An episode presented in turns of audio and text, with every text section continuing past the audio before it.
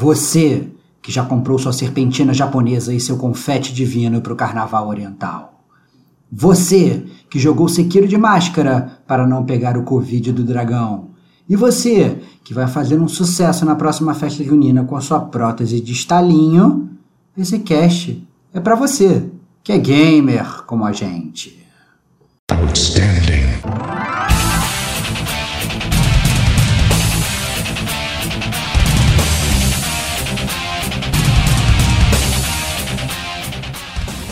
Rodrigo Estevão. Se você quiser olhar o número de platinas do Serginho, você nem consegue. Diego Ferreira. Eu joguei todos os jogos da série Souls, não nem vem. Digo Domingues. Ele não estava preocupado em tomar a decisão correta ou não com o Coruja e com o Coelho. Serginho Makihara da história, né? Eu não esperava nada tão direto. Este é o gamer como a gente.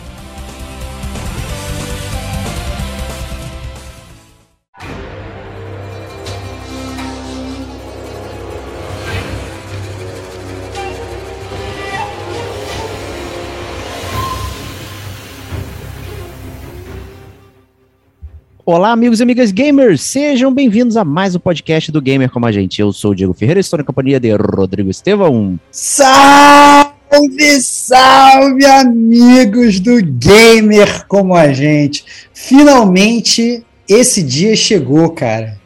O Diego finalmente jogou o Sekiro. Eu já nem me lembro mais de como é o jogo, cara. Mas a verdade é que finalmente esse cast vai nascer, cara. Eu não imaginei que isso seria verdade, que algum dia aconteceria. Mas admito que depois que o Diego zerou o Dark Souls 3, eu acho que o céu é o limite, cara. Agora, Agora? Essa, a, minha, a minha cria vai voar, cara. Abriu, abriu as asas, meu amigo. Agora vai voar até o sol, cara. É isso Voa aí. Voa, Ícaro. Voa, Ícaro. Voa. Vai fundo, cara. Vai fundo. E também estamos aqui com o Digo Domingues. Fala, amigos do Gamer Como a Gente, Digo de volta aqui. Prazer estar de novo aqui para falar de Sekiro, né? Um jogão. Bom dia, boa noite, boa tarde para quem está aí do outro lado escutando a gente e vamos para cima. Mais um cast aí, com certeza vai ser sensacional, né? E para finalizar a trupe aqui, Serginho Makihara, o famoso Serginho de papelão aqui, com o seu ninjutsu de papelão. Né? Ninguém consegue acertar ele e ninguém consegue ouvir a voz retumbante dele também.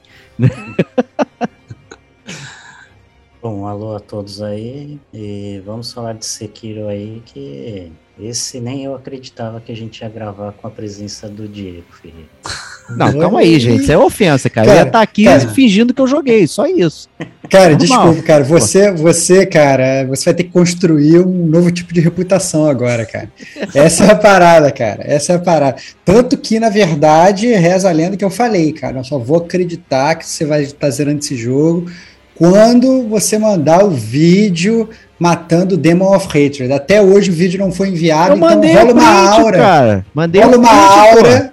Rola uma aura de print retirado da internet de print retirado Aí. da internet e tal. Rola uma aura estranha. Eu vou ter que quebrar a regra para defender o Diego, cara. Que isso? o Diego, coitado, eu já tenho dó, porque ele busca todas as conquistas possíveis, cara. os emblemas e medalhas. Ele zera jogos que ninguém um dia supôs acreditar que ele zeraria. Nem assim ele ganha, aquela moral cara. com o clube do Bolinha, cara. É, não, não, não, não, não. O clube do Olha só, é fogo, cara. Não, eu tô, eu tô, na verdade, sabe que eu implico com o Diego, que eu gosto de implicar com o Diego, mas realmente eu acredito na conquista dele. Mas tem uma pessoa que não pode falar absolutamente nada nesse podcast, não, é o senhor Digo Domingues, porque esse então, não, cara, não, cara, esse roubou em todos os bosses do jogo, cara. Todos os bosses do jogo. A gente vai falar disso, mas isso é uma mentira, cara. É, todos os bosses do jogo. É. Cara, pega. Eu me lembro, me lembro, claramente, cara. Primeiro, não era nem boss do jogo, não era sempre boss, era um inimigo bunda, roxo no início do jogo.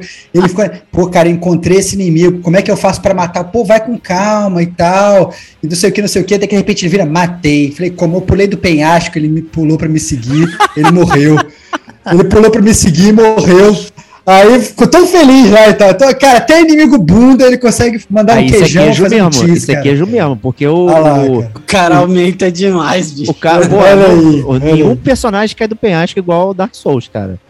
Olha aí, Não cara. tem isso, cara. Isso é uma mentira, cara. Bizarro. É Você vai me mentira. acusar de mentiroso? Eu vou ter que Mentira. recuperar essas Você tá- mensagens, cara. você- não, você tá aumentando a tragédia. Eu só empurrei o inimigo, porque quem nunca jogou um jogo Souls e derrubou o inimigo do penhasco, É, cara? Começa eu- lá no Bloodborne, cara. Quando você luta com aquele carinha, o caçador da metralhadora, cara. Você tem que derrubar ele, que é muito mais fácil. Olha e aí, eu fui cara. derrubar e acidentalmente caí junto. Acidental. Olha o acidente, é claro. É, claro, a espadada a mais que saiu. Ficou dando- E eu fui lá e ele Claro. não tava mais. Pior que tem uma habilidade, né? Que você dá o Vault Over, passa por cima, né? Deve usar isso aí, dá um tranco no inimigo, ele cai e vai embora, né? Olha aí, cara. Mas é isso aí, gente. Então vamos aqui começar, já que é- tá esse esquenta aqui né, da galera, né? Então, relembrando aí, fizemos toda a linha do tempo aí da série Souls, tirando Demon Souls, né? Então foi Dark Souls 1, 2, né? Fizemos Bloodborne, é, Dark Souls 3, agora Sekiro, né? Quem sabe o Demon Souls do PS5 aí, pra entrar É, na linha Demon- do tempo. vai estar na lista aí, o Demon Souls do PS5 e o próprio Elden Ring aí, Eu- que o time todo gamer como a gente já tá jogando, menos eu, né? Vergonhosamente. É, do Serginho, só a gente só não começou a jogar porque ainda não chegou, né? Mas a verdade.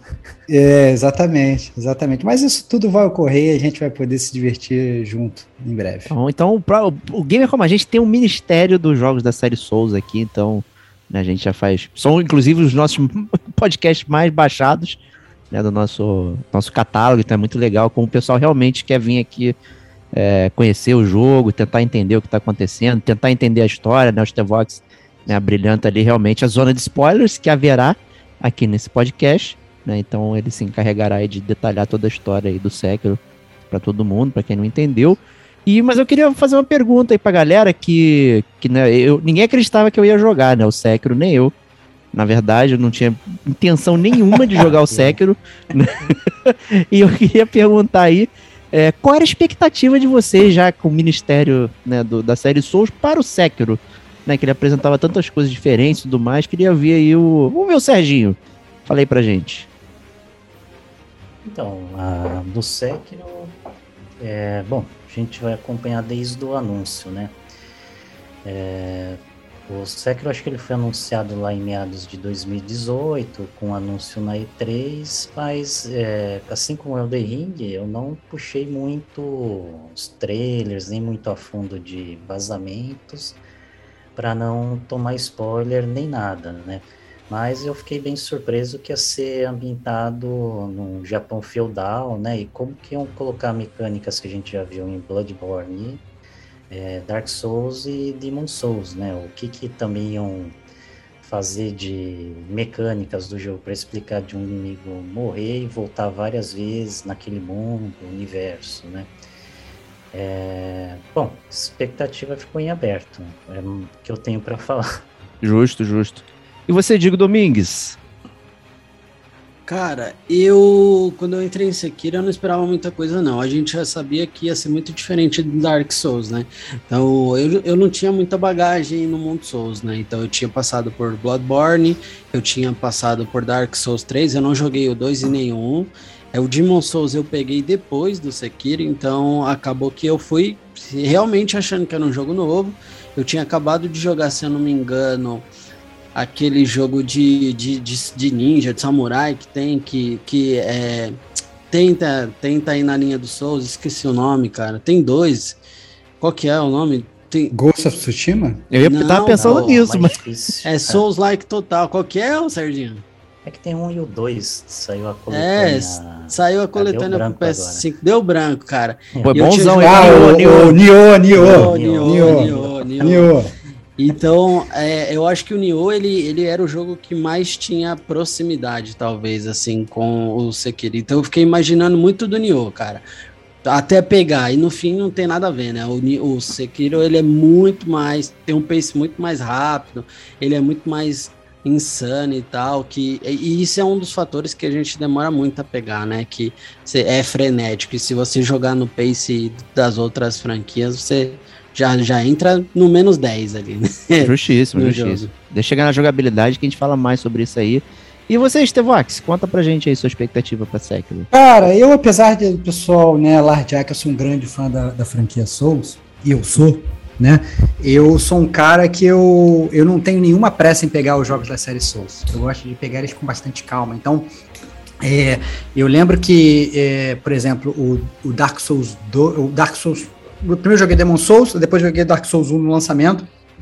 Mas aí o Dark Souls 2, eu nem joguei no PS3, eu fui jogar no PS4. Olha a diferença, né? Então ele lançou, chegou a lançar no PS3, eu não joguei no PS3, fui jogar só no PS4.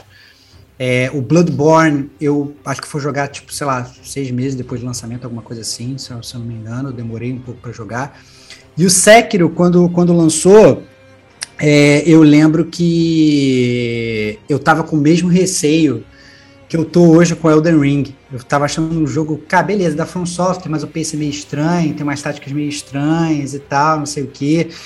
Vou dar uma esperada, né? Não vou pegar agora. E aí o Rafa Lopes, né, um grande amigo, também já participou aqui de vários podcasts de gamer como a gente, ficou falando, você tem que jogar, você tem que jogar, você tem que jogar, você tem que jogar. Eu, não, não vou jogar, não vou jogar, não vou jogar. Ele, cara, toma porra de uma código do jogo aqui pra você baixar a porra do jogo, porque eu quero falar sobre esse jogo com alguém. Esse foi o nível de amizade do Rafa. E aí o Rafa pegou e falou assim, tipo, joga agora, cara, que eu preciso de você. E aí eu comecei a jogar e graças a ele, e obviamente, me apaixonei pelo, pelo, pelo Sekiro, né? E, e foi uma jornada muito boa, apesar de ser muito diferente. É por isso que às vezes eu tenho esse, esse, esse caso de amor com o Miyazaki, né? Que ele é assim. É que ele é como se fosse aquela namorada que você sempre duvida dela, mas ela sempre te prova errado, sabe? Então, o, o Miyazaki é assim, ele já me provou milhões de vezes que ele é super confiável, mas sempre que ele lança um jogo, fala, pô, será que vai ser tão bom? Porque ele tava tão alto nível no último dele que eu joguei que ele não vai conseguir chegar nesse nível. Ele vai lá e, e me faz quebrar a cara, entendeu? Então, isso já aconteceu diversas vezes, já aconteceu no Dark Souls 2, já aconteceu no Bloodborne, já aconteceu no Sekiro, provavelmente agora vai acontecer com o Elden A Ring gente já também. tá gravando Elder Ring, né? Porque eu tô sentindo, Pois é. tô ouvindo o teu Pois papo. é, pois é, pois é, pois é. Então poderia ser de Elden Ring, mas não, essa foi a minha história de, do, do Sekiro, né? Então, é, eu tava com todo esse receio, mas aí demorei um pouco para começar a jornada do, do lobo. Mas você, Diego, eu sei que você tava zero nos seus planos, cara. Eu já tinha te falado para jogar. Você, mais uma vez, né? Porque ao contrário da minha pessoa, quando você fala para jogar alguma coisa, eu paro e eu jogo, né? Você é o, é o inverso, né? Quando eu falo pra você jogar, você não joga porra nenhuma, né? Mas aí um cara do teu trabalho falou, não, joga essa parada aqui, seu babaca. E aí você resolveu jogar, é isso. e ele né? ficou puto, né? Porque ele me emprestou o jogo. Aí eu fiquei todo empolgado. Falei, ó, comandei aqui, tô te entregando, devolvendo, fiz tudo. Ele, porra, como assim tu fez tudo? Agora, agora eu vou ter que terminar essa merda. Porque ele não gostou do Sekiro, ele achou o pace Aham. bastante diferente do, dos Souls. Aí ele não se Uhum. inteirou muito. Né? Aí ele falou, porra, meu, tu, tu nem joga Souls, nem joga, nem gosta, terminou. É questão de honra agora terminar. Aí eu não sei se eu me sinto ofendido ou se eu me sinto né, incentivador de alguém terminar um jogo tão bom quanto o Sekiro. Né, mas a verdade realmente não tava nos meus planos. Não tava em nenhum plano meu terminar nenhum jogo Souls, na verdade. Né, Eu queria só experimentar, jogar, ver as coisas e tal. E, e isso, né? Acabou que Julgar, julgar sem jogar para gravar podcast. É eu isso. joguei todos os jogos da série Souls. Não, nem vem. Olha nem olha vem. joguei todos. Isso não quer dizer que eu terminei, mas né, cada jogo que eu jogo eu vou mais longe. Né? Então, Pô, Não, agora a expectativa tá. Ter... Olha só, o ponto é o seguinte: você já chegou no ponto que você terminar os jogos. Agora a gente já tá esperando você o New Game Plus, cara. é então, verdade. assim, já tá outro nível de expectativa agora pro jogo da série Souls pra você. Que já tá terminando. Agora a gente quer ver você no New Game Plus, fazendo os outros finais, entendeu? Os bosses mais difíceis. Aí a gente quer ver, cara. O Serginho ficou me torrando a paciência pra eu fazer o, o New Game Plus. Pelo menos o primeiro lá, uma Não, rodadinha só pra sentir o jogo. O, o New Game Plus do Sekiro é bem mais fácil do que os outros da série Souls. É, a gente pode até depois falar nisso, a questão de dificuldade, mas ele é bem mais fácil mesmo. Assim. Eu diria, inclusive, que ele é mais fácil que o seu primeiro playthrough. Bom, né, então, é, vamos- depois a gente debate estão aí na, na jogabilidade ali É. pra falar. Né, enquanto isso não chega, vamos pro tradicional bloco de leitura da caixa aí. Vamos chamar o nosso amigo Estevox pra dar né, a premissa do jogo aí, lendo a parte de trás da, da super caixa de Sekiro.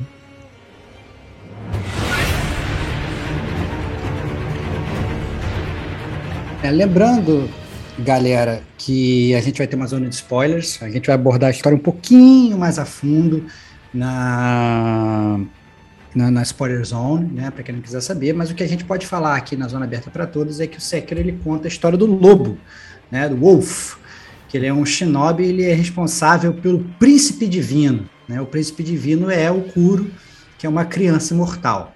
Né? Então ele é, digamos ali, a, a, a, o guardião daquela criança. Né? E a sua nobre missão é salvá-la das garras do Lord Genichiro, né? que é o líder atual do Ashina State.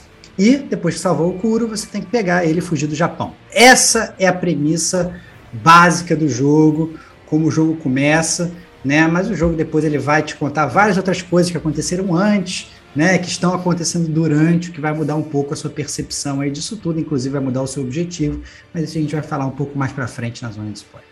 Aí, já esse setting já é interessante porque ele destoa completamente do jogo dos jogos da série Souls, que sempre vinha com aquela pegada europeia, tanto gótico, Bloodborne ou, ou medieval ali né, da série Souls. De repente a gente tem aqui um mundo do Japão, né, que a gente, caraca, sente sempre sempre falta de um jogo de ninja, né? Tipo, galera fã de Tenchu e tudo mais. Caramba, pô, e agora vou estar tá aqui no meio desse jogo, como é que vai ser e tal. E o próprio Serginho mencionou como é que eu vou fazer é, ter essas mecânicas de, de pessoal sempre os inimigos voltarem, não sei o que, funcionar num mundo que aparenta ser realista, né? Já que a gente está tratando de um mundo que a gente conhece, né? Ao contrário dos outros mundos do, do, do Souls, que são mundos é, criados, fantasia e tal, né? Aqui a gente está falando uma coisa mais realista, né? Então, assim, ficaria bem interessante saber é, como é que ia acontecer.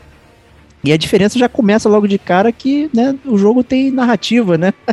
Conta aí pra gente, Serginho. Então, é...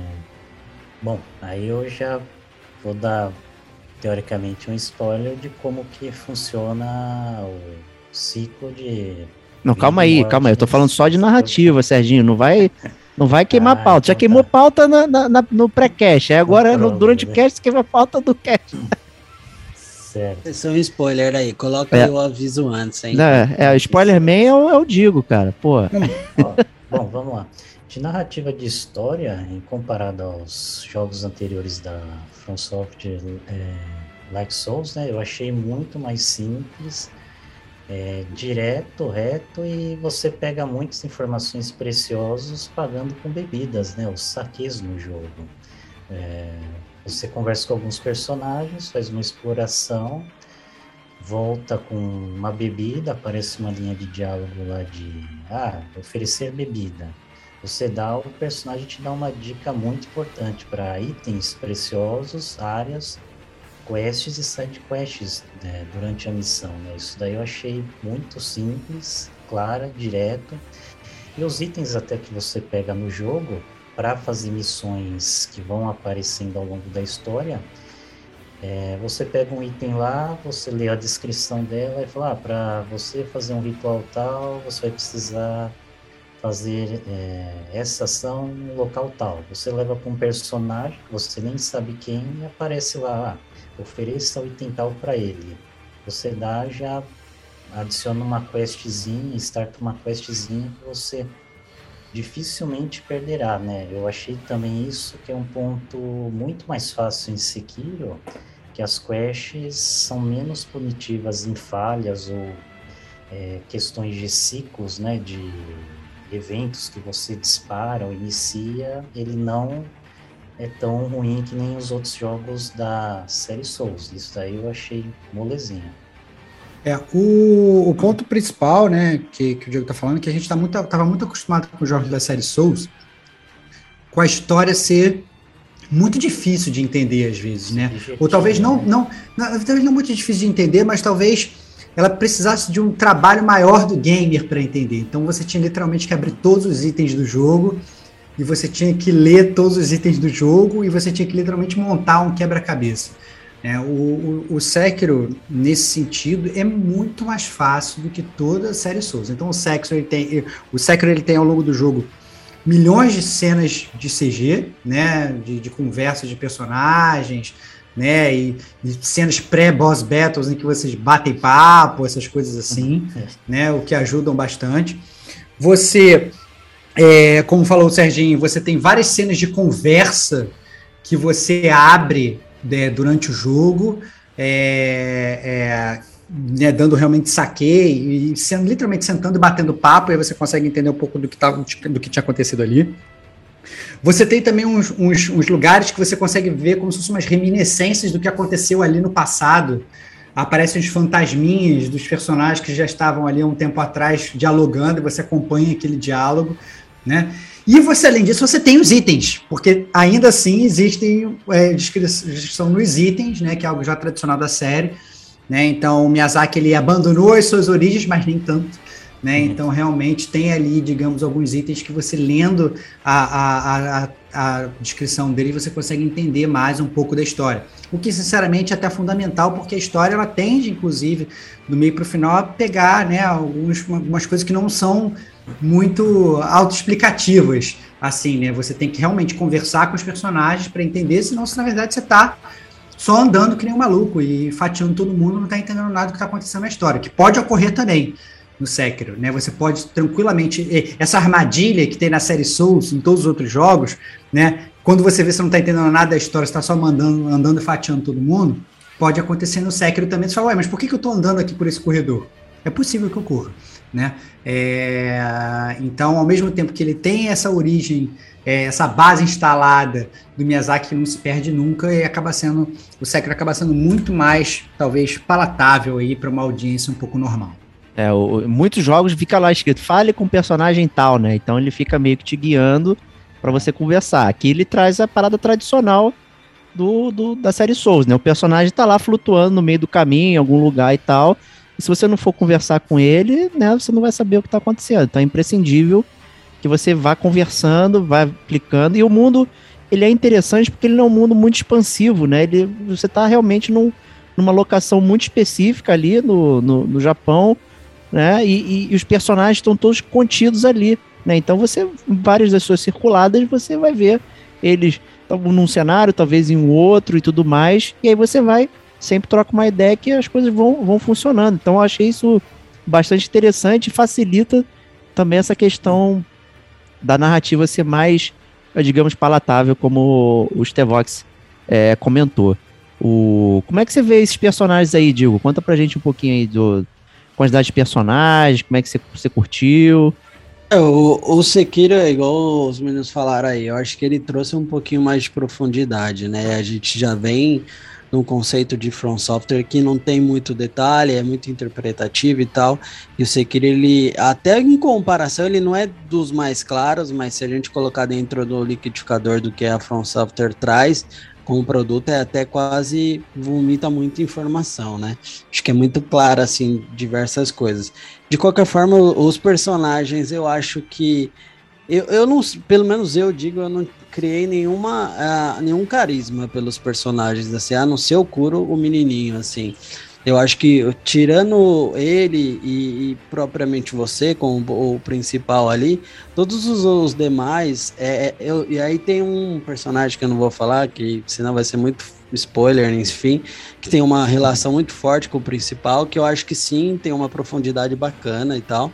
Mas acho que, cara, assim, dentro do contexto do jogo inteiro, eu separo cinco personagens para mim relevantes, assim.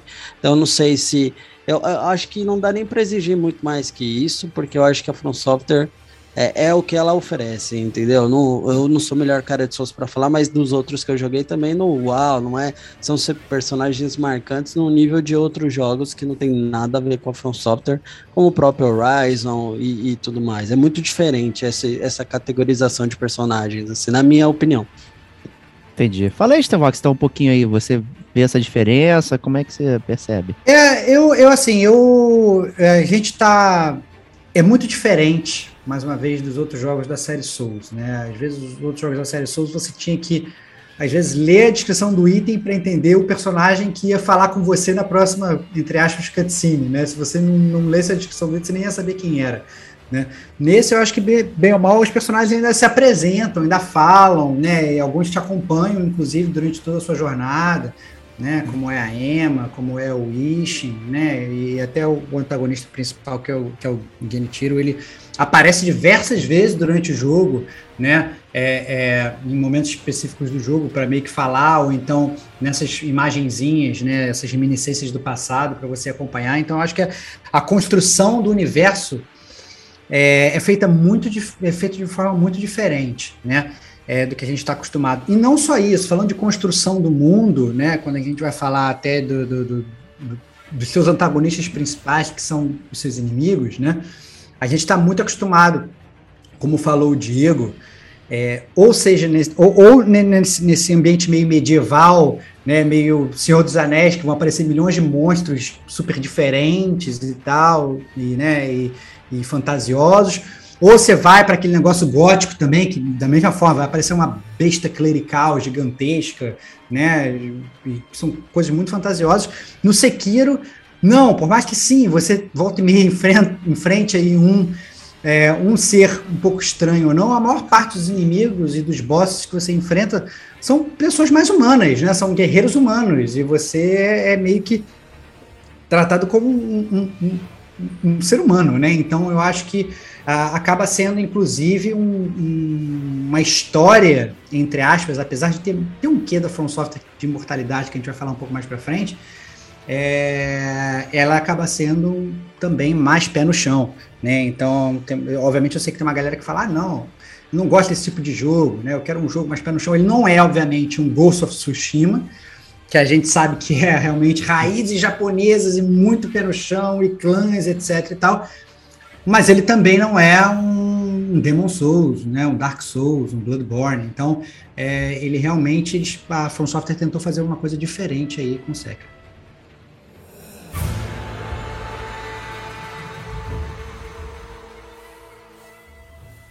E falando em coisa diferente, vamos então migrar aqui para o bloco da jogabilidade, que é o grosso né, de todos os jogos da, da, da, da Software. Normalmente a gente fica né, um bom tempo aqui na, na jogabilidade.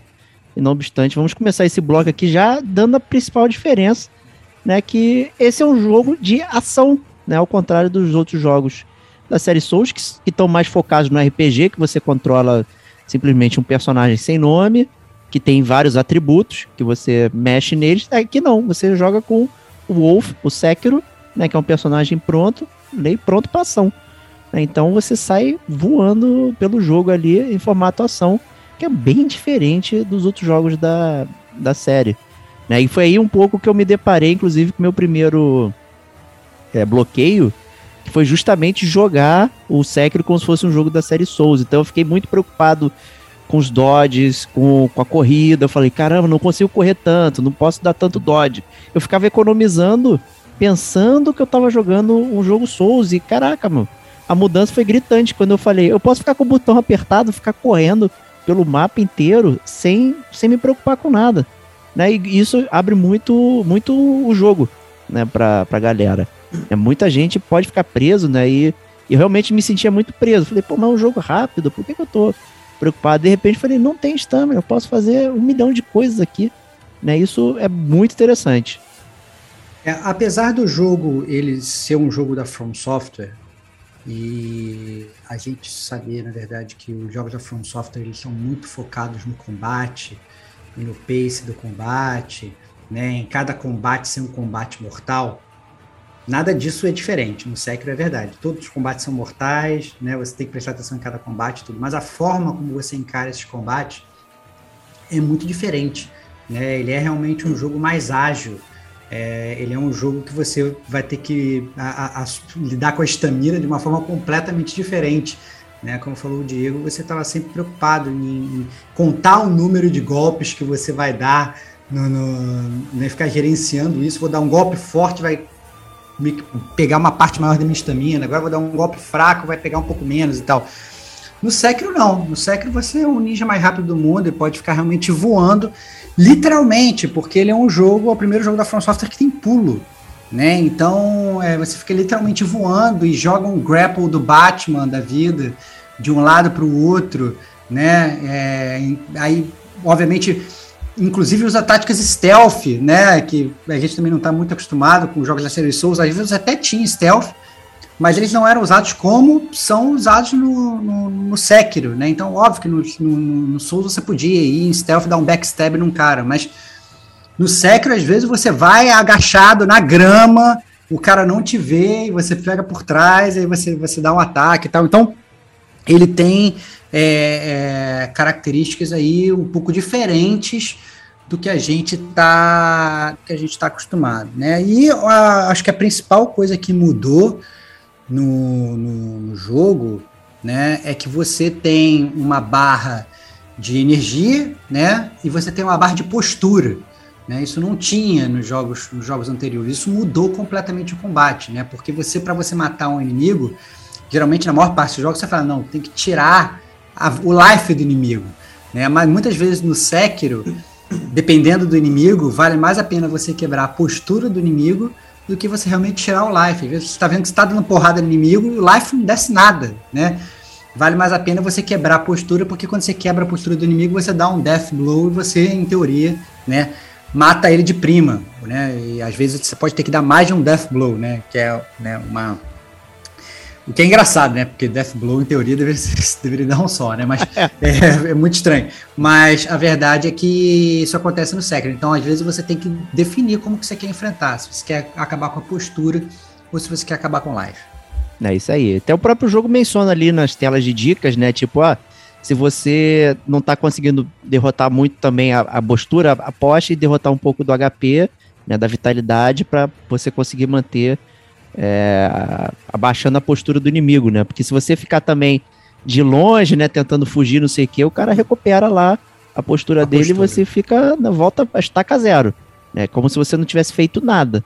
Né? Então tem que ter cuidado com a cadência aí das batalhas, né? Que é um, acaba que o jogo ele tem uma velocidade e agressividade muito grande, né? Se você ficar lá atrás, sempre na defensiva, sempre olhando o que o inimigo vai fazer, tu não baixa nada, né? E você só fica apanhando. Né? Eu queria até que o Digo comentasse aí um pouquinho, porque ele veio do Bloodborne, né? Que foi o primeiro jogo dele, que o pessoal já vendeu como um jogo mais de ação, né? Não tinha escudo, né? Aquelas coisas todas. Eu queria ver como é que foi essa passagem aí pro Sekiro, na sua percepção. É, cara, é... o combate para mim é o melhor do Sekiro, essa é a verdade, é o melhor que o jogo tem, assim, ah, é muito gostoso de jogar, essa é a realidade.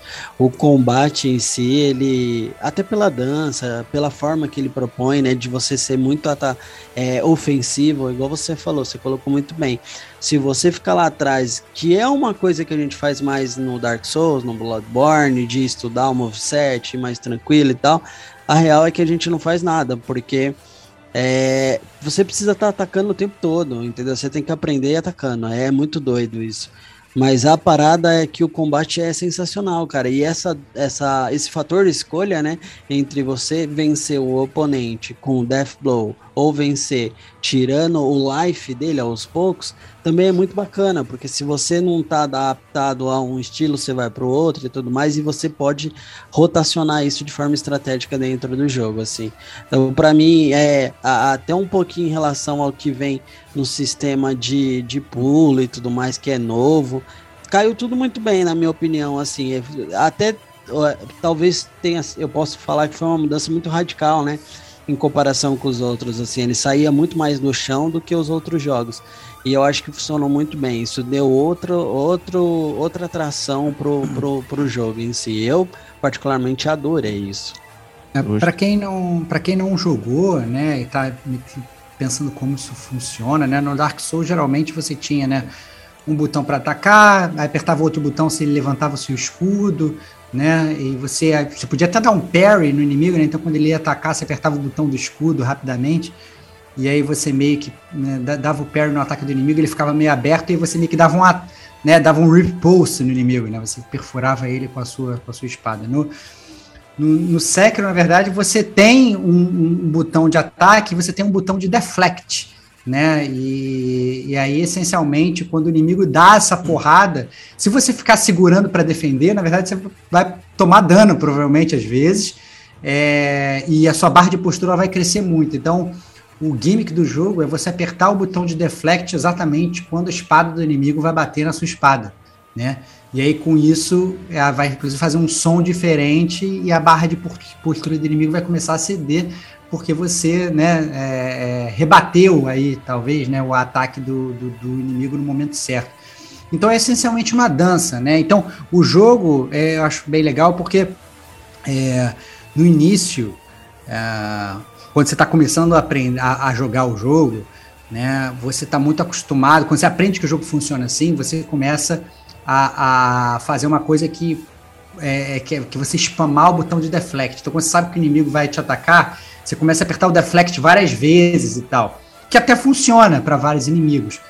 Mas não dá aquele prazer da dança da, do combate. Né? É muito legal, o jogo ele muda muito quando você vai para uma batalha samurai e você aprende o timing dos golpes do inimigo, você aperta aquele deflect sempre no momento certo. Você, inclusive, você vê os, o reflexo na barra de postura do inimigo muito mais rápido, porque o próprio deflect, você pode dar um deflect que é perfect, né, que é igualzinho, né, é, que você quando você aperta ele, ele, ele faz um sinal diferente, a barra de postura do inimigo ela sobe muito mais rápido. Ou você, na verdade, dá um deflect que até funciona, mas não é o melhor deflect possível porque você está spamando o botão. Né? E a barra de postura do inimigo acaba subindo mais menos.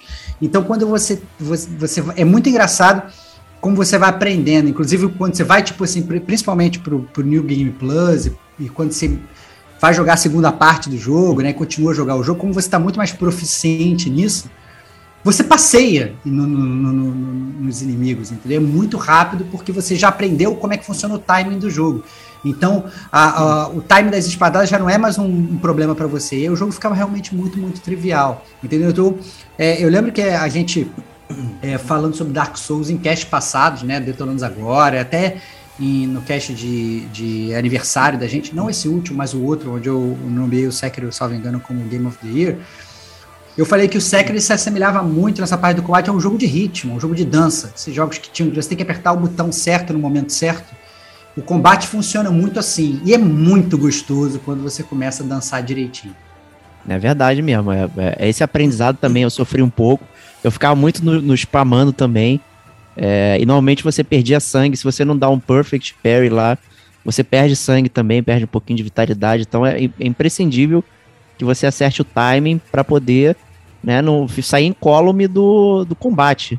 Né? E quando você aprende é muito bom, cara. Tem vários inimigos assim com, com os tells, assim, que, que é muito fácil de perceber quando você já, já aprendeu. Né? Mas até você chegar naquele ponto, já morreu várias vezes no, no, no inimigo, aí você volta, tenta entender o, o botão. Né, tem um certo momento para você apertar, tudo isso é, é muito interessante.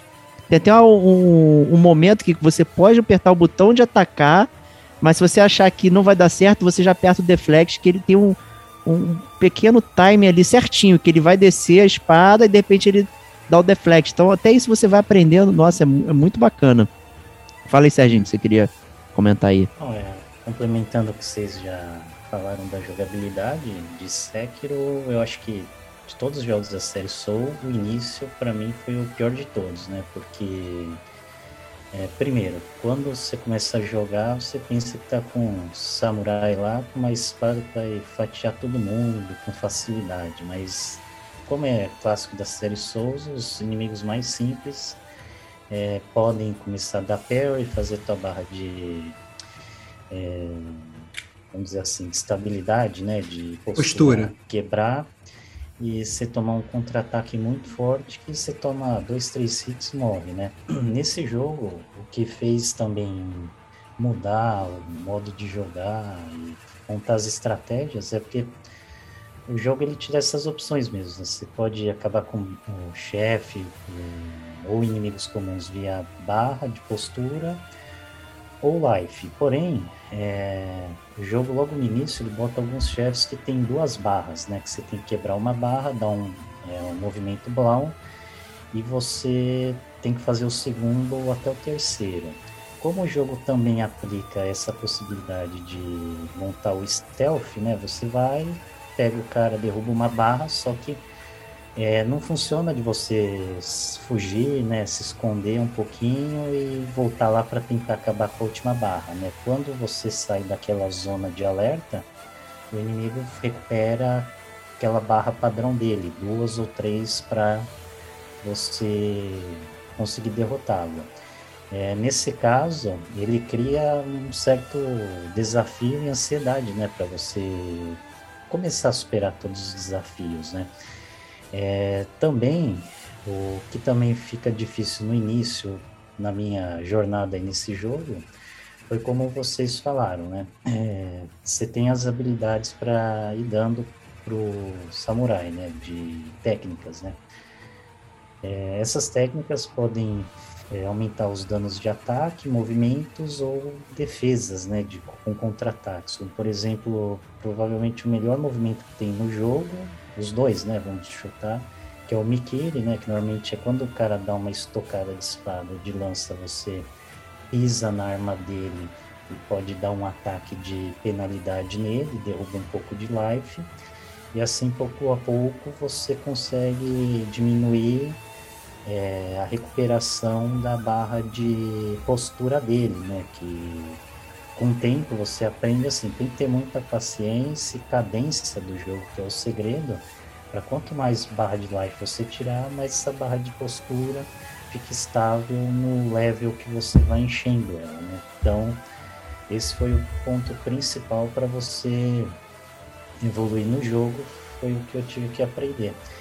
Uma outra curiosidade, eu até comentei com o Cevox, né? Numa segunda run, eu fiz um caminho diferente de personagens lá que você enfrenta com o caminho. Aí tem um certo personagem que é bem simples, mas ele ensina bem essa parada de você ser uma dança de movimentos e defesa, porque em determinado inimigo do jogo dá 4 a 5 hits rápidos, você tem que ter bastante reflexo, só que o último hit dá uma pequena pausa e te ataca. Se você for na seca de ficar apertando rapidinho para tentar não tomar o dano e já deixar a defesa armada e não power perfeito, o que acontece? Você toma um movimento, você fica de costas e você só escapa ou tentando pular para trás do inimigo ou correndo para bem longe que ele dá um dois um golpe duplo, né, é, vertical e horizontal que tira provavelmente toda a sua barra. Eu até comentei com você, pô, esse inimigo daqui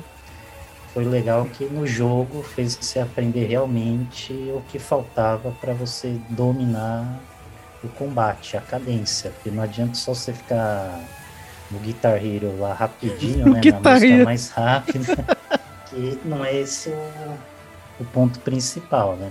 Foi um, vai, uma comparação bem boba, mas às vezes você fica com essa Deu impressão entender. durante o jogo. É, se sair espabando, realmente você vai começar a flopar em vários inimigos mais é, sinistros, né? E até mesmo uh, o jogo, como ele tem essa questão stealth, né? Então você pode realmente pegar todos os inimigos de surpresa, né? E aí as áreas elas vão, digamos, você vai movimentando entre é, fogueiras, né? O, o, o ídolo lá do escultor. Então você vai montando ali.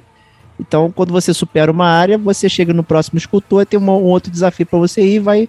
Só que você pode ir de tanto stealth que quando você chega no, no boss e tal, você não treinou praticamente nada do jogo. Né? Então Exatamente. você pode né, se dar mal também aí por, por querer muito no stealth e aí de repente você se vê preso num desafio muito grande. Aí você tem que voltar e tentar entender os inimigos da área, não sei o que, vai jogando. Então é bom é bom sortear o que você está fazendo, né? Dá um stealthzinho, né? Se mostra para um outro inimigo, é, bate ali para aprender o que está acontecendo, né?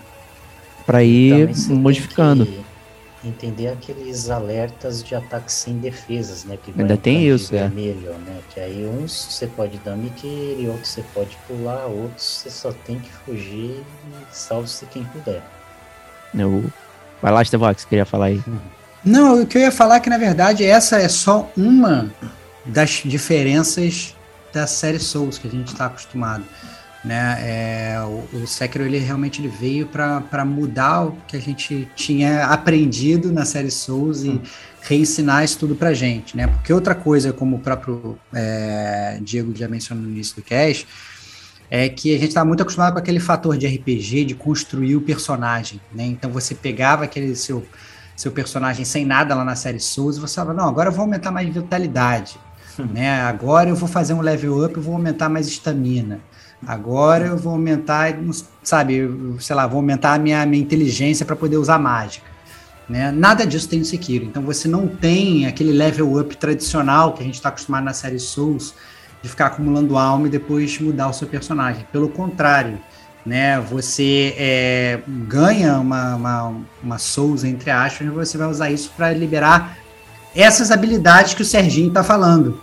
Né? Então você vai literalmente se tornando um, um, um shinobi melhor e vai, na verdade, é, ganhando novos ataques para poder é, enfrentar os seus inimigos, né? Que é muito diferente do que a gente está acostumado a ver na série Souls, né, Bate? É isso aí. É. Então, ali, ali, você segue as linhas de batalha que tem. Então, tem um Shinobi Style, tem um Ashina Style, que é do, do próprio lugar que você tá, que é baseado lá do Steam. Tem dos monges. Então, tem uma série de estilos de batalha e você vai seguindo os caminhos. Então, cada, cada item custa um determinado número de, de skill é, points. Né? Então, esses skill points você vai ganhando conforme você vai derrotando os inimigos, né? Você vai enchendo a barrinha, quando enche ela toda, você ganha um skill point, aí troca lá na tela por, pelo pela habilidade que você quer, né? E aí tem várias habilidades, vários caminhos, você pode comprar habilidades passivas, então ela está sempre funcionando.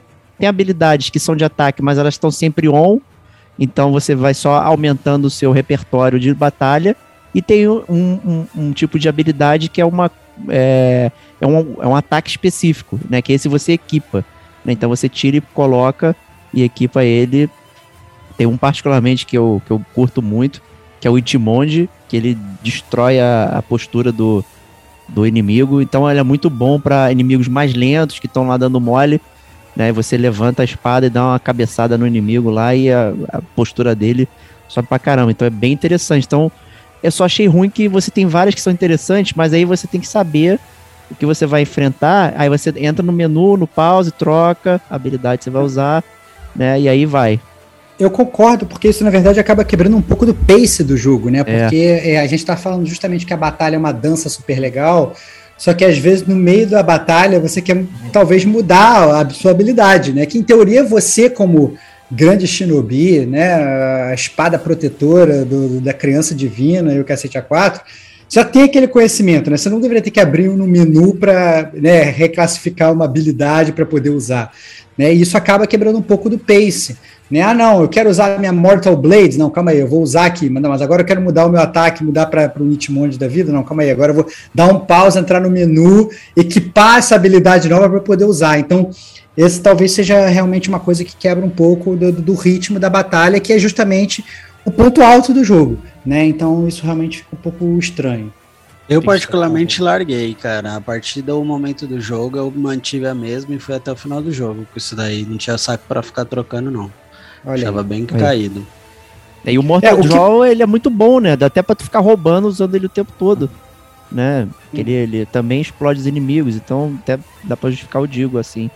Mas fala aí, Estevox, desculpa aí te interromper, cara. Não, não, é isso que eu ia falar, assim, na verdade, assim, eu acho que acabou que talvez tenha falta da From Software aí um ajuste fino nessa questão de habilidade, porque assim, o próprio Diego, por exemplo, às vezes ele desbloqueou várias habilidades, conhecendo ele, ele deve ter jogado o jogo o máximo possível, pe pegou todos os itens necessários para desbloquear tudo, mas acabou que ficou usando só uma só, podendo, na verdade, perdendo a oportunidade de jogar o jogo de várias maneiras diferentes mas simplesmente porque você trocar o negócio não, não, sabe, não fazia muito sentido, porque quebrava o pace. Então, isso mostra talvez aí um pequeno ajuste de design que poderia ser feito pelos desenvolvedores. Né? Na verdade, é. é. Até porque Outro não era costume, né, Stevox? Dos outros jogos da Souls não tinha habilidades, né? Só no Dark Souls 3 que você tinha aquela habilidade específica da arma, né? E tudo mais para usar, mas era é específico da arma que você estava usando. Né? Exatamente. É, é, outra coisa também que mudou né, fundamentalmente a, e que é muito diferente dos jogos da série Soul que a gente está acostumado é a ausência total de Corpse Run, né, Diego?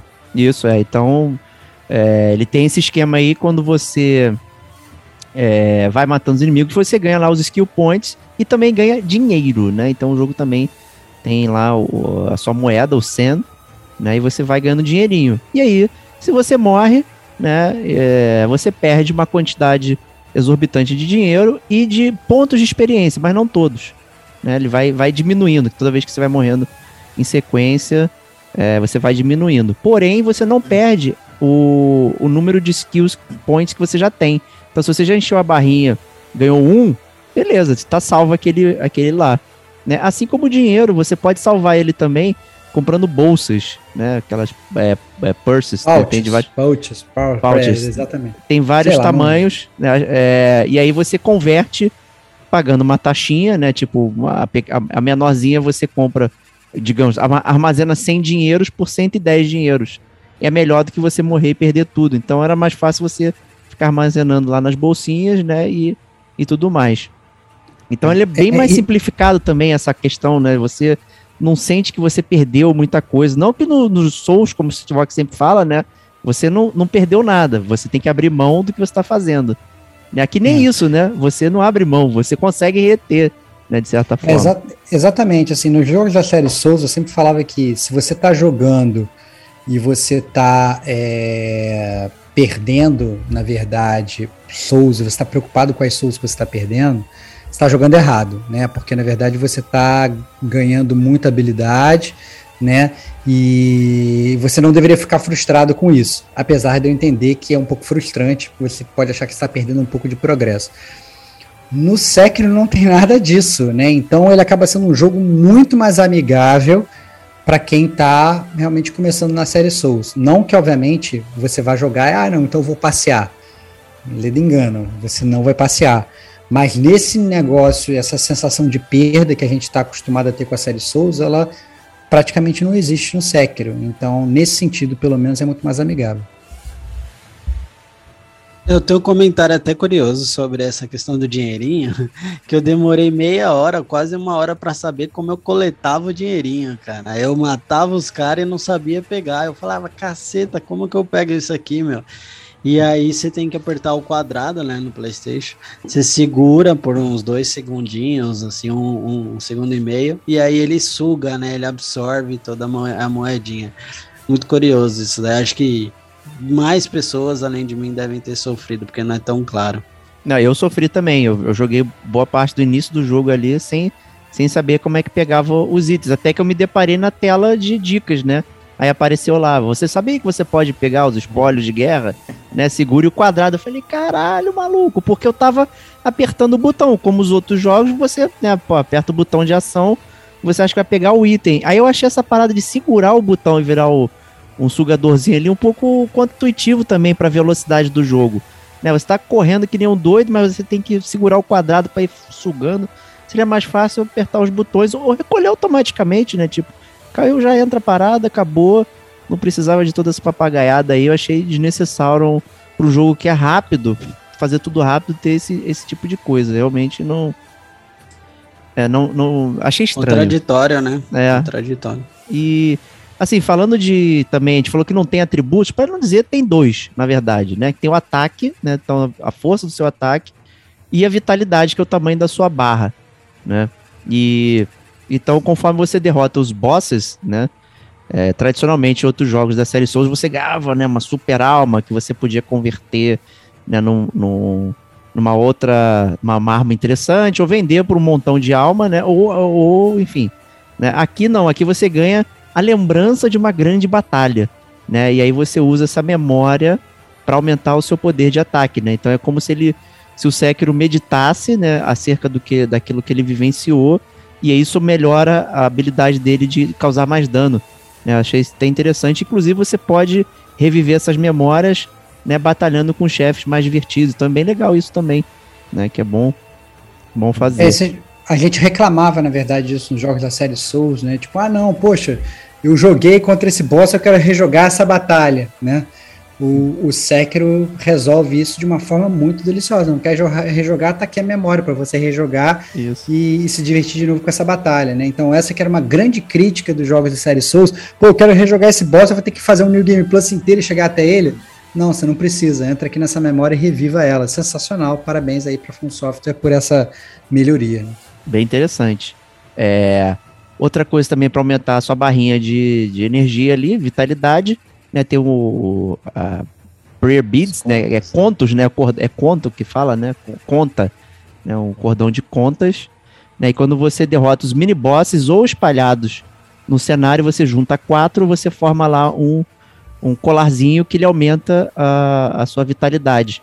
Né? Também é importante você fazer essa exploração e enfrentar os mini boss para ir aumentando a sua energia também, né? Então é, são os, pra, os únicos dois status que tem no jogo ali para você gerenciar. Né? Então é bem, é bem simples, bem tranquilo. Né? Um... E, e como se não bastasse tudo, né? Então, além da sua espada, além de todas essas habilidades e tudo, o, é, logo no início do jogo você descobre, eu não vou falar como que você descobre, porque vai que acusa a gente de spoilers fora oh. da spoiler zone, né? Mas você você acaba aqui ganhando, ganhando uma prótese no braço, né? E essa prótese no braço, ela bem ou mal, ela vem com várias habilidades, né? Que você consegue, digamos, é, é, é literalmente o um roubo ali, né? Uma parada muito roubada que só você tem, que ninguém tem que são habilidades especiais que você pode usar no meio da batalha e que podem literalmente mudar completamente o rumo da batalha, dependendo se você usar no momento certo, né? Então você, sei lá, você pode sacar a lança do meio do nada, né? Você pode tirar um machado, você pode tirar uma espada envenenada, você pode jogar um shuriken, você pode jogar um estalinho no chão. Então assim, tem várias coisas que você pode né, realmente tirar ali daquele seu braço que mais parece o cinto de utilidade do Batman, né? para trazer para o meio daquela jornada, né? É, e para o meio daquela batalha que você está tentando vencer. Tá de parabéns essa tecnologia, né? Porque quando você olha o braço, é, parece todo tosco, né? De madeira, sei lá o que, e de repente, quando você alterna entre as, as prostéticas, ele faz um movimento, caraca, a parada mexe, assim, parece um negócio super futurista, né? Maneiríssimo. É um transformer, cara. Braço é. transformer, cara. É maravilhoso. É muito maneiro. Então, assim, é brincadeiras à parte, né? Como tá no Japão feudal, não sei o quê. Mas é muito rápido a troca, então funciona muito bem numa batalha. Você troca um, usa, e troca de novo, já usa. Então isso é muito rápido, essa função é bem interessante. Queria chamar o Serginho para comentar um pouco aí da, das próteses aí, como é que funciona, das próteses aí, bom, como funciona só por mágica, né? Porque o jogo não explica. Não, porra, né? não foi isso que eu falei. É... não, sim, claro. Mas de efeito para mecânica de jogo são devastadores nos inimigos e chefes, de acordo com aquele esquema papel, pedra e tesoura, né? Se você acha o ponto fraco do inimigo para usar machado, por exemplo, é, nos animais, você solta as bombinhas atrás ou na lateral, fora do campo de visão principal, eles se assustam. Aí você desce uma série de porradas que quebra muito a barra de postura e estamina. É, tem uma que é difícil de se fazer, por exemplo, mas a lança ela pode tirar determinados é, parasitas de alguns inimigos e também quebra a postura de uma maneira bem legal.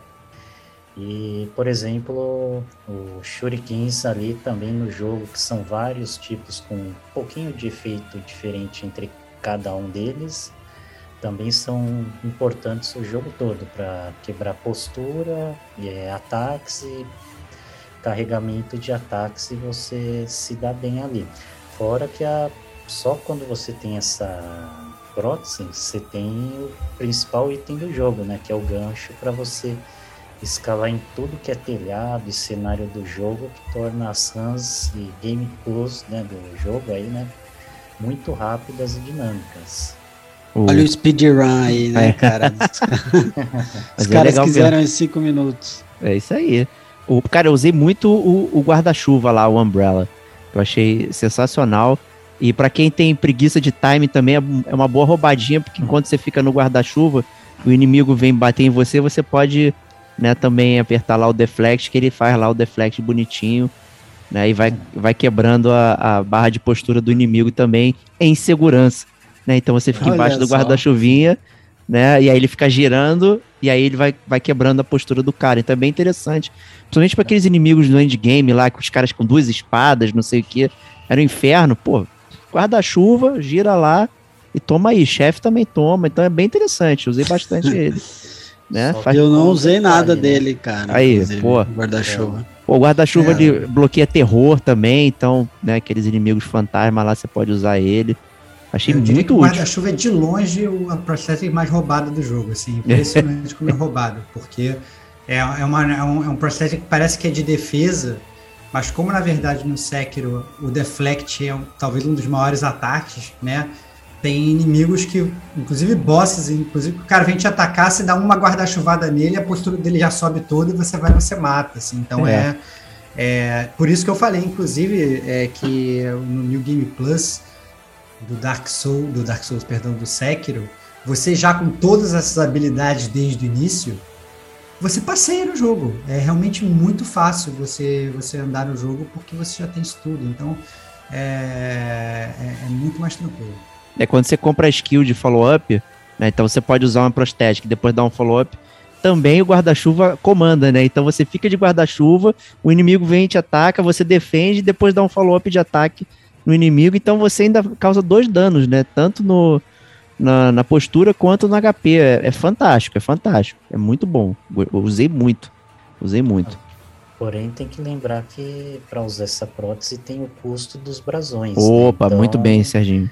É, tem esse detalhe e para complementar a jogabilidade que é limitada, durante a tua run você pode matar uma aparição que você pega uma adaga que sacrifica life para ganhar mais brasões e você continuar uma técnica contra um chefe que ficaria muito fácil usar, por exemplo, chapéu, é, as bombinhas, a lança dilaceradora, né, e o machado, por exemplo. Verdade.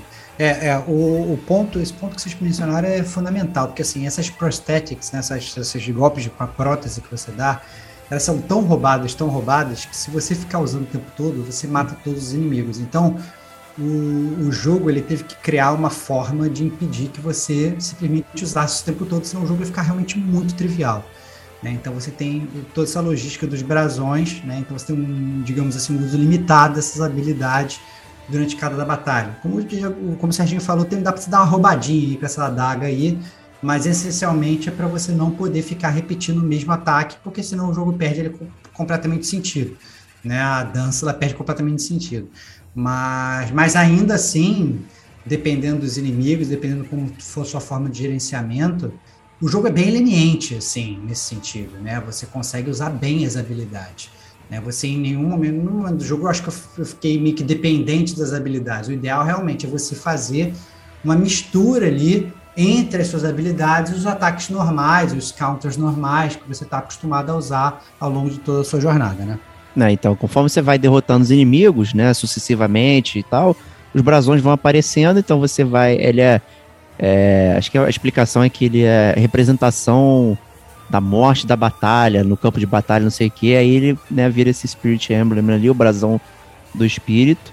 Você pode comprar no, no, no escultor lá, na, na, no ídolo do escultor, então basta você pegar uma graninha, vai no, senta no, no escultor, compra lá e já recarrega ali também.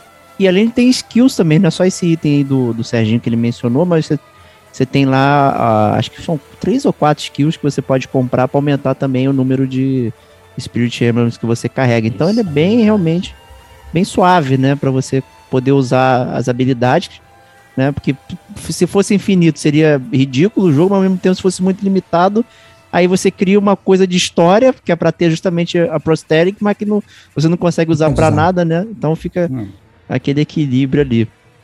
E aí falta uma coisa que a gente não mencionou ainda, que é o título do jogo, né? Que é o Shadows Die Twice aí, e também é um spoiler do jogo também explicar o que, que é a questão da ressurreição, não sei o que, então isso vai para parte do da zona de spoilers, porém, né, existe essa mecânica do jogo que é, né, e você morrer e poder voltar para mais uma tentativa, né? E... É, que é espetacular, que também é, é, é contado. É contado. Né? A, a, gente, a gente, na verdade, estava muito acostumado com a série Souls, né? Morreu, já era, volta para Bonfire. Né? No, no Sekiro, você morre e aí você tem um tempo ainda que você consegue ativar essa habilidade para voltar dos mortos. Né, e surpreender os seus inimigos. Ah, você acha que me matou? Eu não morri ainda. Né? E à medida, inclusive, que você é, avança no jogo, você consegue ter mais vezes. É, você pode ter, digamos, mais chances de voltar da morte numa mesma batalha, né? Chegando até um limite de duas, né? Então, assim, é, é realmente que obviamente muda fundamentalmente o jogo. Não, limite de três, na verdade. Você pode ter três bolotinhas de Resurrection. Além, da, além da primeira morte. Além da primeira. Ah, tá, perfeito. Isso. Perfeito. Isso. Entendi. Isso. E aí cada uma funciona de uma forma diferente, né? Tem uma que é que é sua automática, né? A outra fica conforme você vai matando os inimigos, né? Você vai sugando a energia deles, né? E vai recuperando lá a vai enchendo a bolinha. E para não dizer que você pode spamar que nem um doido, também, já que você tem várias, quando você tá num boss, morre, você fica com a Resurrection impedida de você usar, né? Então você precisa dar um Death Blow no inimigo lá para você poder recuperar de novo a, a, a chance de usar o, o Resurrection, né? Para não ficar também lá dando mole o tempo todo. Então ele, o jogo ele te limita é, para algumas coisas ali. Inclusive tem um item do jogo, né, que faz você ser meio que um tanque, né, que, que é, não permite a ressurreição, só que teu boneco ele não, não, não para, né? Então você pode destruir o inimigo simplesmente, né, batendo sem parar, mas tem que ter cuidado aí, senão você pode rodar e aí é direto lá pro checkpoint. Né? E aí, Serginho, conta pra gente então aí o que, que acontece se eu ficar morrendo o tempo todo no jogo. Então, o jogo ele te penaliza, né, com a praga do dragão, né, que começa a afetar alguns NPCs do jogo, né, e aí você não consegue ter algumas linhas de diálogos com eles enquanto você não usa o item de cura, que é a lágrima do dragão, e dá continuidade ao jogo, né.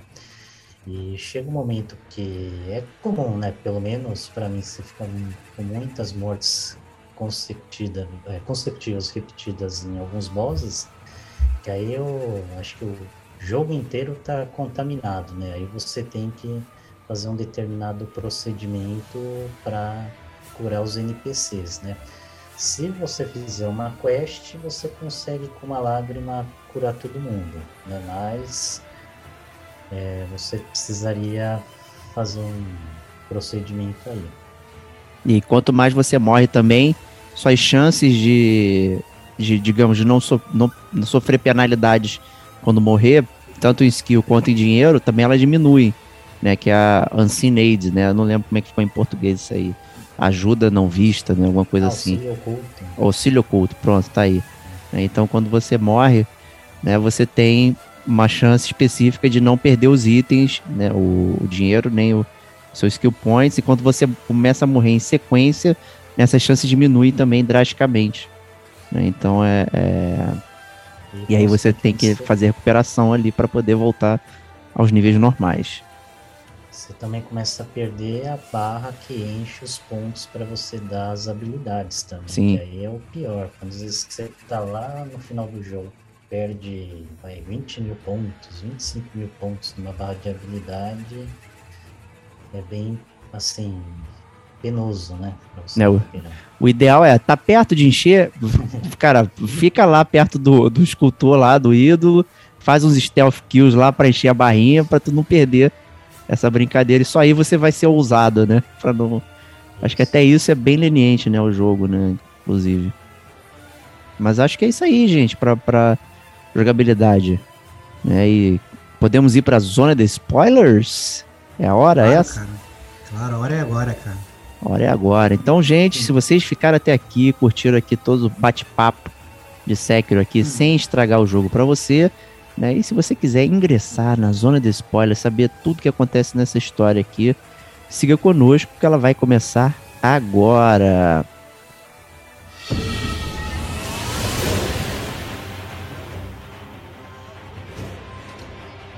Aqui começa a zona de spoilers.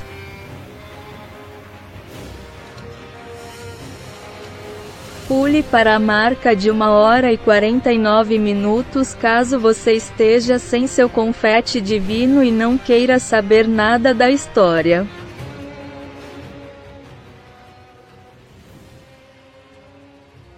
E aí, Stevox? Agora você pode dar a leitura da caixa verdadeira pra galera.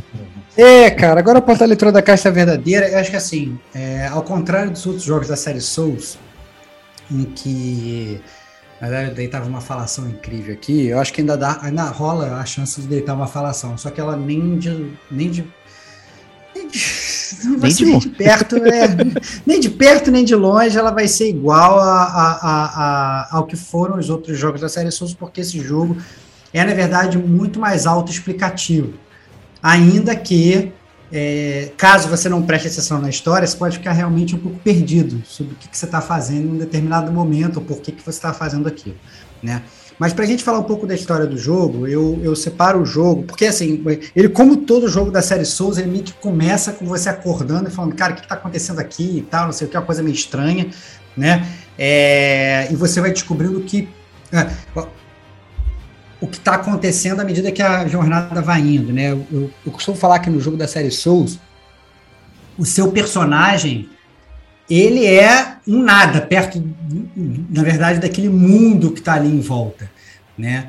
No, no, no Sekiro é assim, mas também não é assim, né? Realmente, você tem um mundo que é muito bem construído ao seu redor, mas ao mesmo tempo o seu personagem, ele específico, o lobo, né? O Wolf, ele é fundamental para aquela história, para aquela história girar.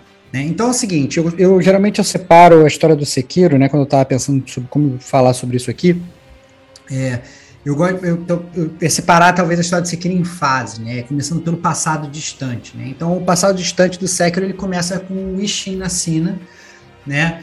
Que é a divindade da espada, que é o guerreiro mais poderoso e tal da região, ele libera a religião do povo de Ashina contra os lords feudais é, dos japoneses. Né? E aí ele estabelece o Ashina State, né, que é onde essencialmente passa a maior parte do jogo.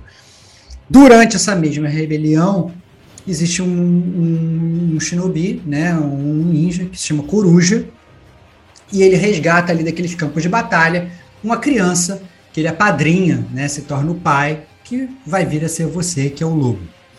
E esse lobo, né, ele cresce e ele se torna um, um, um shinobi, né, com essa grande missão aí de ser o ninja responsável aí pelo Kuro, né, que ele é chamado por todos aí do príncipe divino, que é uma criança herdeira de uma linhagem divina e detentora do poder da imortalidade. Isso é o ponto principal do jogo, porque essa questão da, da imortalidade é o que vai fazer o jogo girar, né? Depois do meio do jogo para frente. Então esse é o passado distante. No passado recente, ele se passa, na verdade, três anos antes do início do jogo. Então, três anos antes do início do jogo, é, ocorre uma invasão do Hirata State, né, invadido por bandidos. Assim, rola um puppeteering ali do Ministério do Interior, né, que, que, que, que tá meio que agindo através desses bandidos indo aí contra o clã Ashina. Né? Essa invasão ela foi arquitetada, depois você vai descobrir, pelo próprio Coruja, né, que é o seu pai, né, que ele inclusive nessa invasão ele meio que finge a própria morte. Né? Então você chega a encontrar com ele, ele morre ali nos seus braços e tal, você fala, pô, meu papai morreu e tal nessa invasão. O objetivo final do Coruja com tudo isso né? Além, obviamente, daqueles objetivos megalomaníacos que a gente está acostumado, de vou dominar o Japão inteiro, né? Não quer dominar o mundo inteiro, mas quer dominar o Japão, é adquirir a imortalidade, né? Ele quer adquirir o poder da linhagem do dragão, que é esse poder possuído pelo Kuro e que pode ser transferido para outras pessoas. Né? E, obviamente, nessa, nessa invasão por ironia de destino, esse poder é transferido para você. Então, você termina que você consegue salvar ele no Irata State, e logo antes de você mesmo morrer, porque você é morto no United States, é, o Kuro ele, ele fica ali é, emocionado pela sua lealdade, que você foi aí realmente um, um, um grande guardião dele, ele passa para você esse poder aí de, de realmente voltar dos mortos. Né? O que, inclusive, é a base técnica para sua ressurreição durante o jogo, né? Porque nos jogos da série Souls tem toda uma base técnica de por que você fica revivendo, porque você é um undead e tal. Você vai jogar um jogo lá do Japão feudal, cara, por que, que você vai ficar revivendo o tempo todo? Então, eles, eles criaram realmente esse artifício aí desse poder da imortalidade que o Kuro passa para você. E aí um tempo se passa e você acorda, né? É um pouco meio que desmemoriado ali, sem saber um pouco do que aconteceu, mas você sabe de uma coisa, que você ainda é leal ao Kuro, que você tem que salvar ele. E aí você passa para o presente, que é onde se passa o jogo. Então, no presente, é, o, o Lord Ishin, né, o Ishin na China, que é a, a, aquele grande guerreiro, ele já está podre de velho, ele já não lidera mais o Ashina State.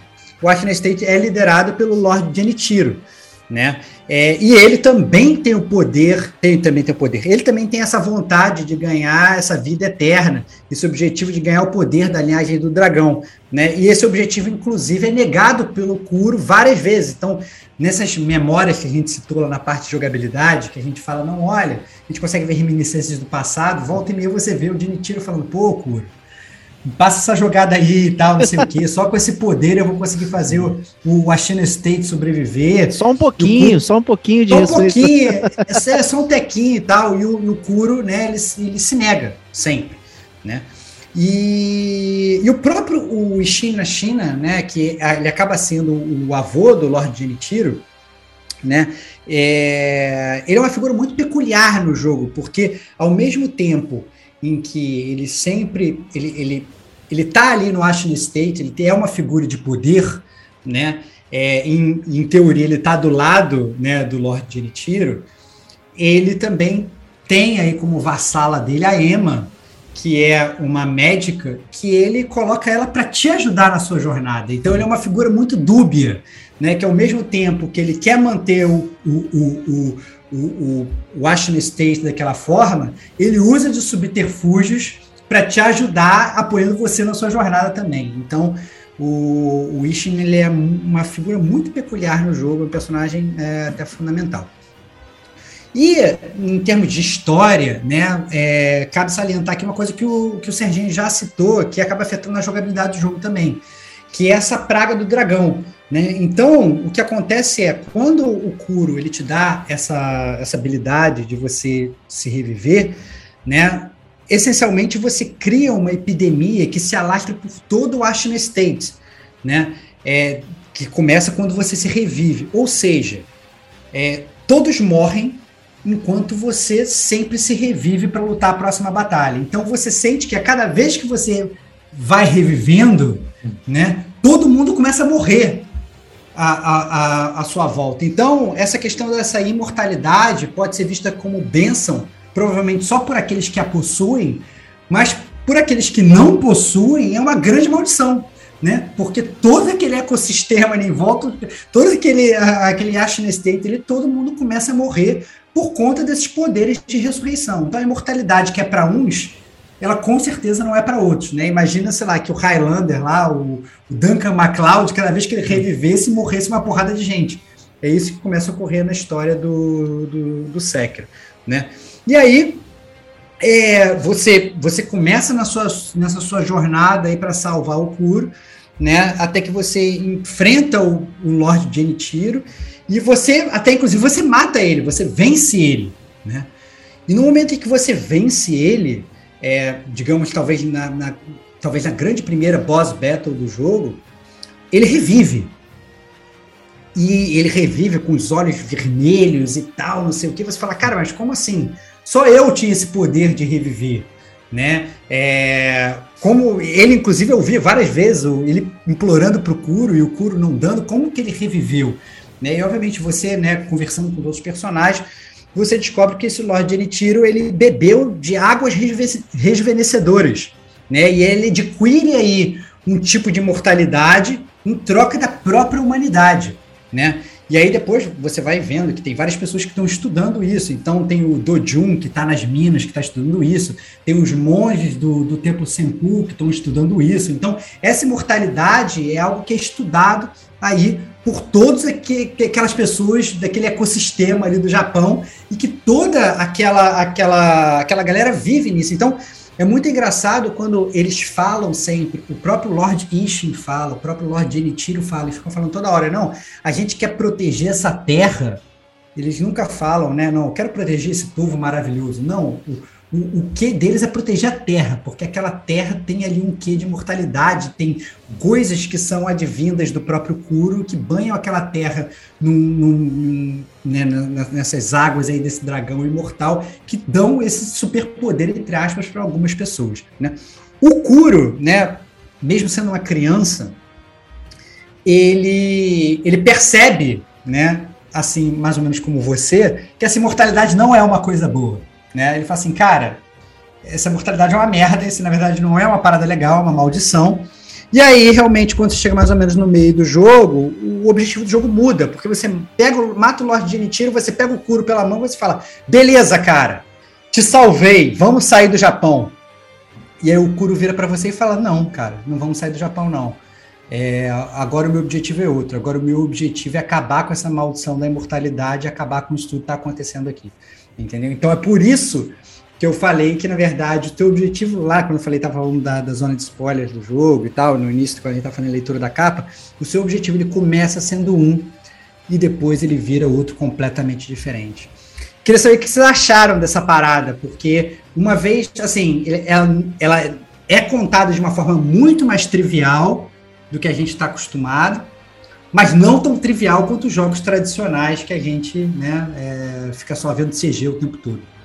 Cara, eu joguei faz muito tempo, então eu tava aqui me deliciando, revivendo memórias, né, cara? Porque, sinceramente, eu lembro muito pouco desses detalhes, assim, até porque eu não fiz todos os finais, então eu deixei alguns NPCs e boss, é, principalmente já que a gente tá na sessão de spoiler aqui, o próprio Coruja, né? Se eu não me engano, ele é um dos boss, é, e eu não enfrentei e tal, então eu fiz uma linhagem, um gameplay único que tem uma narrativa única, então tem uma perspectiva um pouco mais fechada, então ver todos esses detalhes aí me, me, me soam muito como um flashback muito gostoso, assim, do jogo. E acho que realça bastante o porquê que eu gostei do jogo na época e, e me amarrei muito, assim.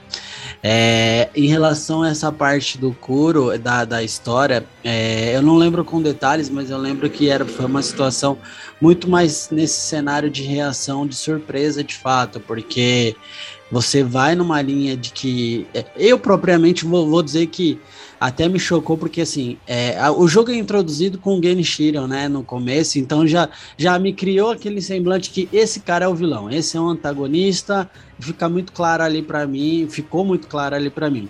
E aí quando eu encontro ele no primeiro combate efetivo lá no final, no, em cima da torre, falei, caceta, já tô no final do jogo. E, inclusive uhum. tem um dos finais do jogo que é ali, né, é naquela altura você consegue fechar o jogo se você tomar uma escolha diferente e tal.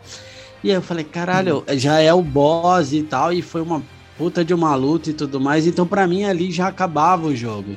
Então, quando você vê o desenrolar a partir. E e é engraçado que hoje a perspectiva que eu tenho, na época depois que eu joguei, é que na verdade o jogo começa ali, né? É, eu entrei com uma sensação de que é, talvez pudesse acabar ali, e na verdade o Sekiro começa exatamente ali em termos de gameplay, de entender o jogo, de complexidade, de combate, de lore. Eu acho que tudo a partir dali desenrola um pouco mais. Então, esse contraste ele soou muito positivo para mim, assim, foi uma sensação muito legal.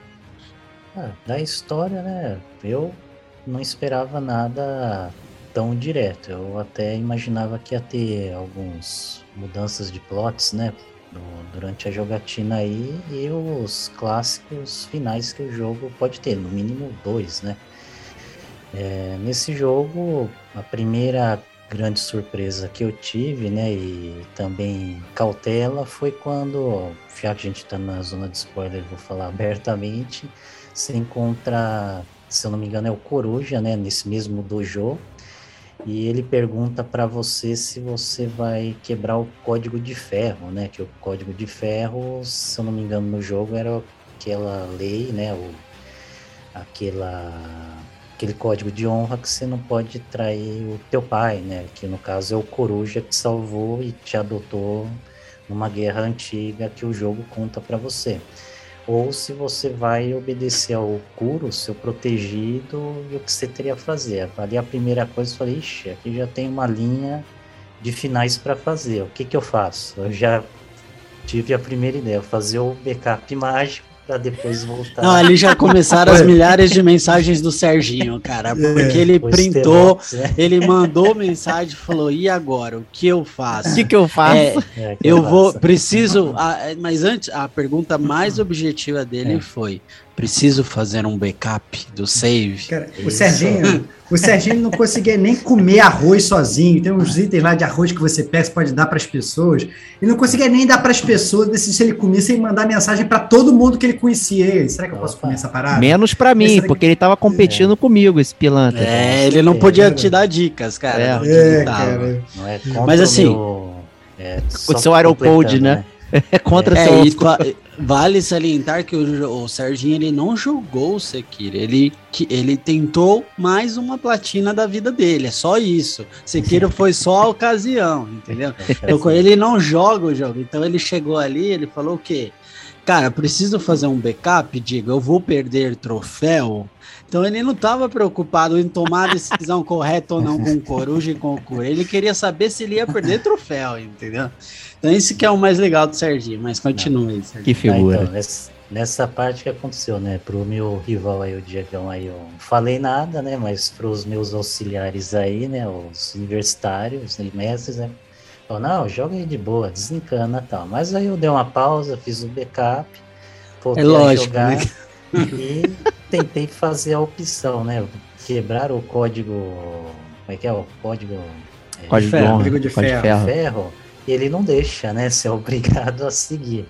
Aí beleza, mas logo depois você volta a outro ponto de jogo, aí você faz a escolha que é esse duelo sim ou não contra o seu grande mestre aí, né? O tutor, seu pai adotivo aí.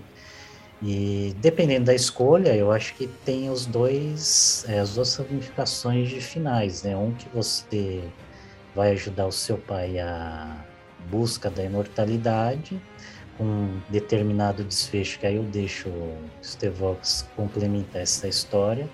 E a outra é por essa linha mais tradicional, que você vai ter outras opções para quebrar a imortalidade com desfechos diferentes, né? Então, e essa é a jornada mais longa, porque a que você faz, é, você na verdade, quando você apoia seu pai, o final é curto e tem menos cenários, áreas, inimigos para você seguir no caminho. O outro caminho é o mais extenso, tradicional do jogo, que você até ali, se você tiver a fim de fazer um final e uma história, um roteiro mais honesto, você vai seguir essa, vamos dizer assim, né?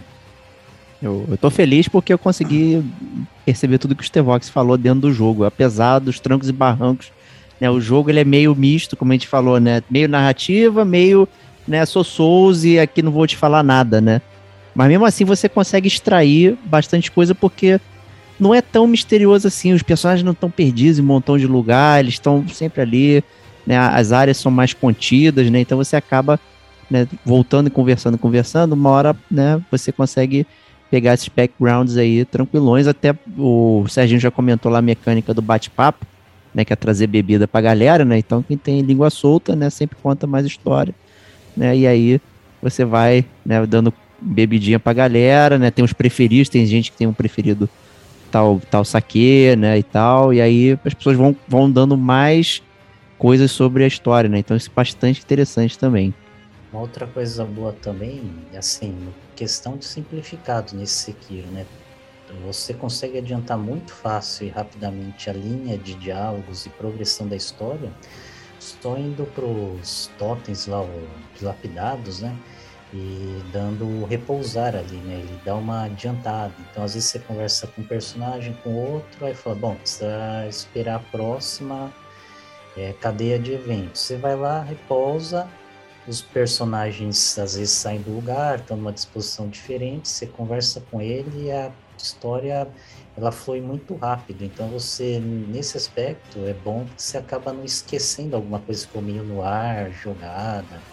Tem até uma parte dessa Ema que ela conversa com você e fala, ah, é, esse item que o Kuro está pedindo, ele tinha ali numa flor que dá perto de um túmulo. Aí você conversa com os dois, repousa, ela some dali do dojo misteriosamente. Aí você respawna lá pro totem lá do túmulo lá antigo. Você sai dali, vai ali perto, anda, ela tá ali e conversa com ela. E aí você já prossegue na história muito rápido também na quest. Importantíssima essa dica aí de dar o, né, o é, descansar para poder resetar o estado do mundo, né? Então é bastante interessante isso aí. É, que você falou, Serginho, uma super dica pra galera aí poder avançar na, no jogo. O que é muito curioso, porque é até bom falar aqui, é, porque o jogo parece se passar num período de tempo muito curto, né? Porque conforme você vai adiantando a história, né, o cenário vai mudando, ele vai ficando é, até chegar de noite, né? Então ele começa de manhã, vai tendo lá meio-dia, pôr do sol e de repente de noite, né? E aí só que você fica repousando toda hora para fazer os personagens se movimentarem, né? E aí né, o jogo não sai do lugar em termos do tempo, né? Do, da hora que tá ali, né? Mas conforme você avança na história, né? O é. tempo vai passando, né? E é, fica muito bonito, vários cenários mudam assim um pouco a cara, é bem interessante. Mas Amém. podemos prosseguir aí, né, Watts? Podemos prosseguir e a gente chega na verdade, né? Já eu não vou ficar entrando aqui nas batalhas com os chefes e tal, essas coisas todas, porque isso acaba sendo muito parte do jogo. Então, sei lá, vou falar que a Lady Butterfly, na verdade, ela ajudou a treinar o lobo e tal. Isso tudo você são tipo de coisas que você, na verdade, depreende pelas falas entre os dois e pelos itens que você lê e tal. Mas não vou entrar muito nisso. Eu queria entrar na, na parte fundamental que o próprio Serginho já rolou a bola para mim na cara do gol que é sobre os finais do jogo, né? Porque realmente você acaba tendo não só dois, mas quatro finais no, no, no Sekiro, né? Alguns finais que inclusive abrem talvez uma margem para interpretação e abrem a margem até para uma continuação do, do, do, da série, né? Para um eventual Sekiro 2, inclusive com os mesmos personagens. O, os caminhos que o Serginho citou, eles são bem claros, na verdade. E é realmente isso. A sua escolha no inicial é A ou B. Ou seja, ou você fica do lado do seu papai, que não é uma pessoa muito confiável, ou você fica do lado da sua honra, né, e da sua, da, da sua missão lá de ficar ao lado do Kuro. Se você decide, né, ficar do lado do seu pai, que é o final, é, que é o Shura Ending, né, você automaticamente entra numa batalha contra a Emma, que é uma das batalhas mais espetaculares do jogo, e logo depois encara uma batalha com o próprio Ishi na China, né, que também é uma outra batalha espetacular, e com isso você mata, aí, digamos, os verdadeiros defensores do Ashton State e, e, se torna um grande cara malvadão. E aí aparece o seu pai, né, e te cumprimenta e fala: É isso aí, filhote, nós vamos agora nos tornar imortais e vamos dominar o Japão todo. E aí você mata o seu próprio pai. Né? É, é, né, mostrando, na verdade, que você não está se importando nem com o Ashton State, nem com o seu próprio pai, está se importando só com você, e você vira realmente uma máquina de vingança, né? É, e parte numa jornada para conquistar o Japão. Esse seria, obviamente, o pior final do jogo, né? É, como o próprio Serginho falou, acaba sendo uma coisa meio abrupta em termos de história. Em termos até de gameplay, o seu metade do gameplay do jogo é cortado. É um gameplay, inclusive, muito curto em termos de horas. É, você ficando do lado puro, né, e você procurando aí a, uma forma de acabar com a imortalidade, você tem essencialmente três finais, né? Um final que é o Immortal Severance Ending, né, que na verdade você consegue as lágrimas do dragão imortal, com essas lágrimas você consegue acabar com a imortalidade do Kuro. E aí quando você acaba com a imortalidade do Kuro, o Kuro ele pede para você, ele fala: "Lobo, agora me mate, porque você me matando, você vai acabar com toda a imortalidade, né? E aí você, na verdade, se faz isso, né? Esse, digamos, é talvez o final mais tradicional, é mais fácil de fazer do jogo, né? Você pega você mata o, o Kuro ali e o Kuro morre. Só que quando você faz isso, é, é até engraçado que tem um quê de Dark Souls nesse final, porque você se torna um novo escultor, né? É, a Ina, inclusive, te dá uma prótese é, nova que ela fala assim: olha, essa prótese você vai ter que dar para o próximo shinobi que chegar. Ou seja, você entra praticamente numa história cíclica, a lá Bonfire Primordial Dark Souls, né? Então você está sempre ali gerando aquele ciclo, provando, inclusive, que toda essa ideia do curo, de ah, não, eu vou tirar a minha própria vida e vou acabar com a imortalidade, está errada, porque, obviamente, um, você ainda é imortal, você próprio é, é, é, é, um grande imortal, você pode acabar sendo consumido pela próxima, pela, pela, por essa própria imortalidade. E a prova disso é um dos chefes do jogo, que é o Demon of Hatred. Né? O Demon of Hatred, na verdade, ele é um chefe opcional que aparece no jogo, que inclusive é o chefe que eu ficava brincando com o Diego, que falava só, você vai zerar se você matar. E o próprio Digo também só foi matar jogando ele do penhasco, porque essa é a tática principal do Digo, né? Ele só joga os, os inimigos Caraca. do penhasco. Mas assim, o, Como é que o, Demon. Isso? o, de, o Demon of Hatred, ele é, ele é o escultor, né? Então tem um determinado momento que o escultor ele é, ele é, sei lá, é consumido ali pela, pela, pela praga do dragão e ele se torna consumido pelo ódio. É o Shura End, né, do, do escultor, né? Esse aí, é, prática, é praticamente exatamente o Shura End do escultor, né? Ele se torna o Demon of Hatred. Então, dizendo o quê? Que você perseguindo essa imortalidade, vendo essa imortalidade, eventualmente talvez você vá ficar louco, né? É, você vai ficar insano, no mínimo, né? Você vai perder a sua essência. Então, esse final, por mais que você esteja seguindo o código de honra do Kuro e fazendo o que, inclusive, o moleque te pede, não é um bom final. Né? É, depois disso, você tem o Purification Ending. Né? No Purification Ending, é um final muito curioso que você é, salva a vida do Kuro, né? Ao custo da vida do próprio Wolf, né? Ao custo da vida do próprio lobo. Então, você consegue retirar a imortalidade do Kuro com as lágrimas do dragão mas, em, mas ao invés de você matar o, o, o Kuro, você utiliza de um outro item específico, que é o Ever Blossom Branch, que eu não, não, não me lembro como é que é o nome em português. É, e usando esse item específico, você, né, você matou, tirou a imortalidade do Kuro, e você com esse item você tira a sua própria imortalidade e você se mata, né? E aí em teoria, né, você fala, ó, acabou a imortalidade do mundo. E aí o mundo está livre de imortalidade. É, só que ainda fica uma ponta solta nesse final, porque o dragão da imortalidade ainda existe. Ele eventualmente ele pode conceder essa imortalidade para qualquer outra pessoa, da mesma forma que ele concedeu para o Kuro. Então você fica com essa ponta solta que pode ainda gerar esse, essa, essa coisa cíclica do mundo girando aí em torno da própria mortalidade. Então acaba sendo que, mais uma vez, é um final bom, mas ele também não é o melhor final. E você tem o que eles chamam de, de true ending, que seria o final verdadeiro, que é o the return ending.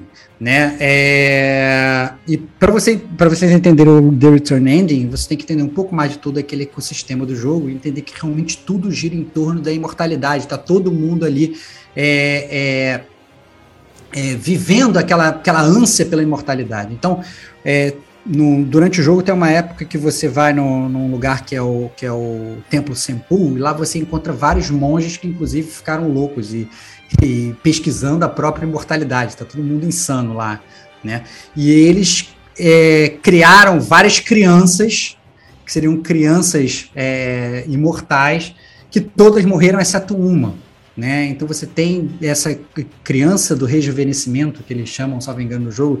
O Serginho que jogou em português talvez possa me corrigir no nome, mas cria eu. Divina. Então você tem essa cria divina aí, é, que é, é essa, é essa criança que, que, que, sobreviveu, né? E que também é, digamos aí, um, imortal. Né? E aí, no, nesse final do jogo, você usa essas lágrimas do dragão, você usa também as lágrimas congeladas do dragão eterno, e aí você, na verdade, você linka o dragão eterno ao próprio Kuro. Né? Então, ou seja, aí o dragão eterno já era. Você não pode mais dar imortalidade para ninguém, garotão. Está linkado ao Kuro. Né? E aí, depois que os dois estão linkados, você retira essa imortalidade do Kuro, e essa alma do Kuro ela é absorvida por essa criança, hum. né? que também é uma criança eterna. Ou seja, os dois passam a existir realmente só duas pessoas que têm esse dom da imortalidade, que é essa criança e você próprio, o, o, o lobo. Né? E essa criança ela vira para você e fala: beleza. Aí é que eu achei, achei muito engraçado. Que ele fala assim: beleza, e agora o que, que a gente faz? Aí a criança fala: não, agora a gente tem que vazar do Japão e ir pro oeste. Né? Tipo, vamos para o Ocidente, vamos para os Estados Unidos, porque é lá que existe a origem da imortalidade, e vamos devolver essa maldição para o Ocidente, porque o Ocidente que merece ser destruído por essa cagada. Entendeu? E aí o jogo termina com a criança partindo em procissão, e obviamente você como você tá fiel à jornada, você tá fiel à própria alma do puro, tá junto daquela criança, você vira e você fala, ok, vamos nós dois juntos para o oeste, né? Vamos para o ocidente, retornar essa maldição para onde ela merece ir. E obviamente isso seria um ótimo gancho para você fazer é, um Sekiro Number 2, né? Uma sequência do Sekiro, né? Que é justamente essa jornada do lobo seguindo, né? Para maneiro, vamos salvar o Japão, mas vamos cagar o mundo, né? Ou seja, né? Também não, não, digamos que, que seja muito nobre da parte deles, isso, né? Mas a verdade é que seria talvez, quem sabe, o final talvez mais canônico do jogo. Né? Então, esses são os finais do jogo e, e, mais uma vez, são finais que são mais facilmente compreendidos do que todos os outros da série Souls, mas ainda assim você precisa né, é, entender um pouco do que você está jogando para quando você chegar nesse final você perceber o que está sendo dito ali para você, senão você fica meio perdido. Cara, para que, que eu vou usar essas lágrimas? Para que, que eu vou usar esse, esse galinho aqui? Para que, que eu vou usar essas paradas? Se você não estiver entendendo o que você está fazendo, você chega no final do, do jogo com vários itens que você, sabe, tá tudo perdido ali, você não sabe o que, que você usa. É uma diferença desse jogo dos outros da série, realmente no final só tem uma opção e uma outra derivação meio secreta, né? Nesse daí, se você faz tudo, você chega no final e escolhe o que você quer, né? Fica até para roteiro nesse ponto meio conflitante, né? Por que, que você volta de novo pro passado para ter um vai um tirateima com teu pai no auge da forma física ou por que que você foi enfrentar o dragão divino, né, para fazer as dois finais diferentes, né? É verdade, não tinha pensado por isso, né? Porque você pode chegar ali simplesmente escolher ali o, o caminho final, mas você se, você se compromete com todos os caminhos, né? Para é. pegar todos os itens, né? Acaba que é. vai indo ali. E a própria jornada, convenhamos, a própria jornada do Lobo, a jornada de todos os personagens é uma jornada muito questionável, né? Então, o próprio Lobo, por exemplo, logo quando ele começa a jornada dele, que ele começa a matar todo mundo ali do clã Ashna, porque é isso que ele faz, né? Ele vai matando todo mundo, fala, tem que salvar o Kuro. Ele começa a decepar todo mundo ali para salvar o Kuro.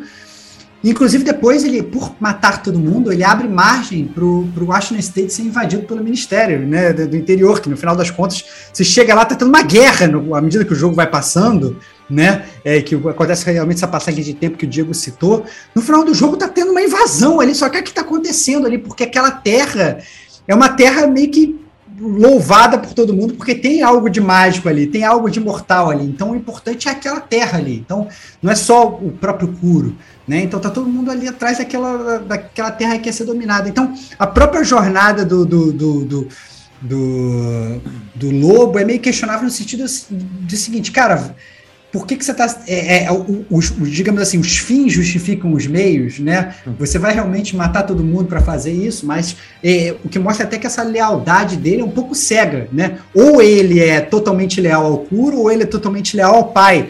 Mas o que ele faz para chegar nessa, nessa lealdade é totalmente impensado, né? Ele, você tira o parâmetro que o Diego gosta de falar do Drake, né? Do Uncharted que sai matando todo mundo. Né, o lobo é meio assim, ele não quer nem saber, ele vai fatiando todo mundo, né, mas óbvio que ele tem a licença poética de ser um puta samurai, um puta shinobi e tal, do Japão feudal, e aí é tranquilo você ir fatiando todo mundo. Além de que recarrega o poder do, de rejuvenescer lá, né? De, é, é, é, exatamente, ainda vai andando por, pela, pelo Ashina State, ele vai revivendo, revivendo, revivendo, ainda vai espalhando o Covid do Japão feudal lá, o Covid do dragão, que vai todo mundo morrendo, né, cara? Então, cara, bizarro.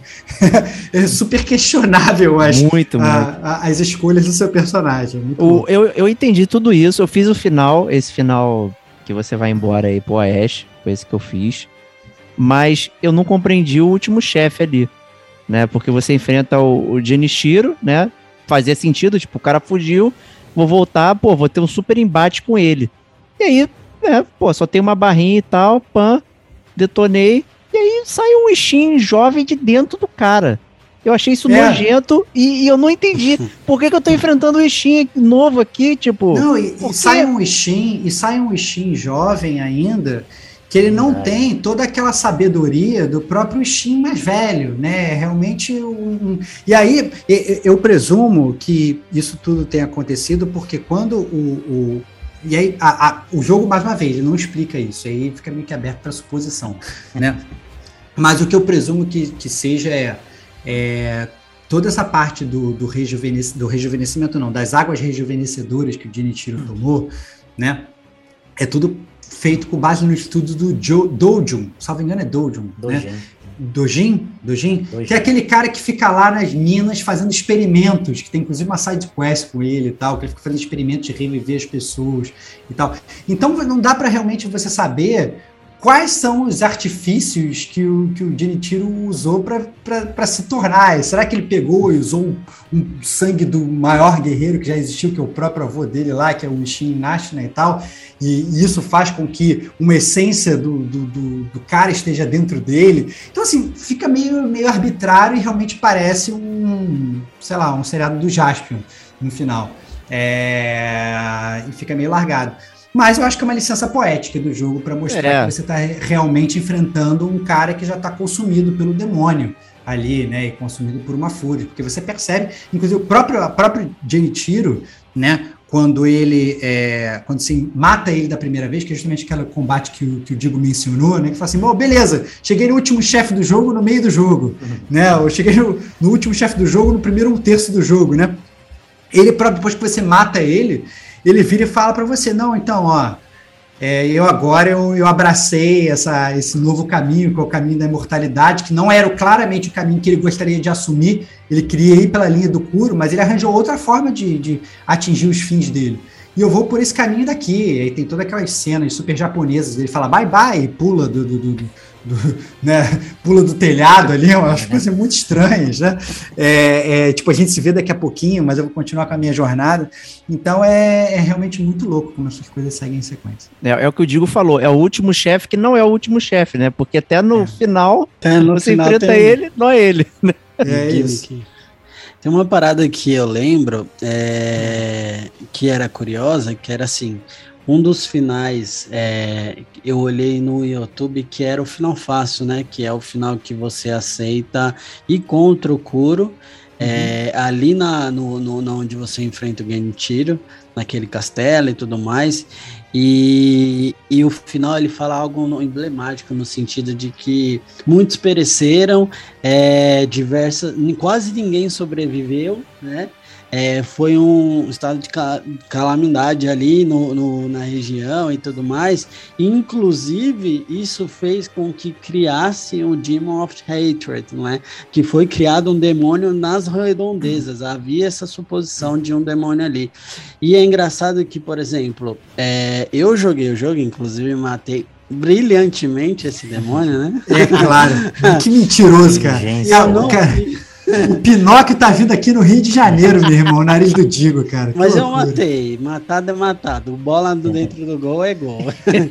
é, o, o Serginho ele fala com isso das platinas dele também, cara. Só que, inclusive, se você quiser olhar o número de platinas do Serginho, você nem consegue porque ele bloqueia você de ver porque tá cheio de platina de Hannah ah, Montana, jogo da Barbie. Ele, cara. ele bloqueia é. até gente de ver ele, é só a sombra, Shadow. É, é, é isso, é, isso, é isso. O, o, Serginho morre duas vezes, é isso, né? Sekiro. Serginho dies twice, é essa é o nome do jogo. E aí, ó, só complementando, e aí ele fala desse demônio e tal, mas o curioso e, e, e até interpretativo, né, é que eu não fiz esse final, mas o próprio demônio ele estava no meu jogo, ele está ali na região, é, né? Eu acho que isso é, é, muito simples, porque na verdade o que acontece? Vai, vai de novo de, na, nessa onda cíclica, porque o que é acontece é o escultor ele se torna o Demon of Hatred, você obviamente, se fazendo o final Shura, você é consumido pelo ódio e eventualmente você também se torna um demônio do ódio, né? Um Demon of Hatred. Então, é e, e a, a, a, a, essa imortalidade ela continua ali e pessoas elas vão continuar sendo imortais e adquirindo essa imortalidade, elas também vão ser consumidas pelo é ódio, né? É, porque na verdade eu acho que parte muito desse princípio de que é, esse negócio de você ser imortal não vai trazer felicidade para ninguém. Você tem que aceitar o seu ciclo, você tem que aceitar que tudo na vida tem um início, um meio e um fim, né? E a partir do momento que você não aceita isso e você acaba vivendo uma, uma infinitude, você não consegue estar nunca completo. E nunca estando completo, você se torna consumido pelo ódio, pela loucura, pela insanidade, e aí você, pelo próprio, né, pela, e você se torna um ser de ódio e se começa a matar os outros. Eu acho que essa é a essência da mensagem do Sekiro. Pô, perfeito, perfeito. Para acabar, finalizar as zonas de spoilers aqui em grande estilo.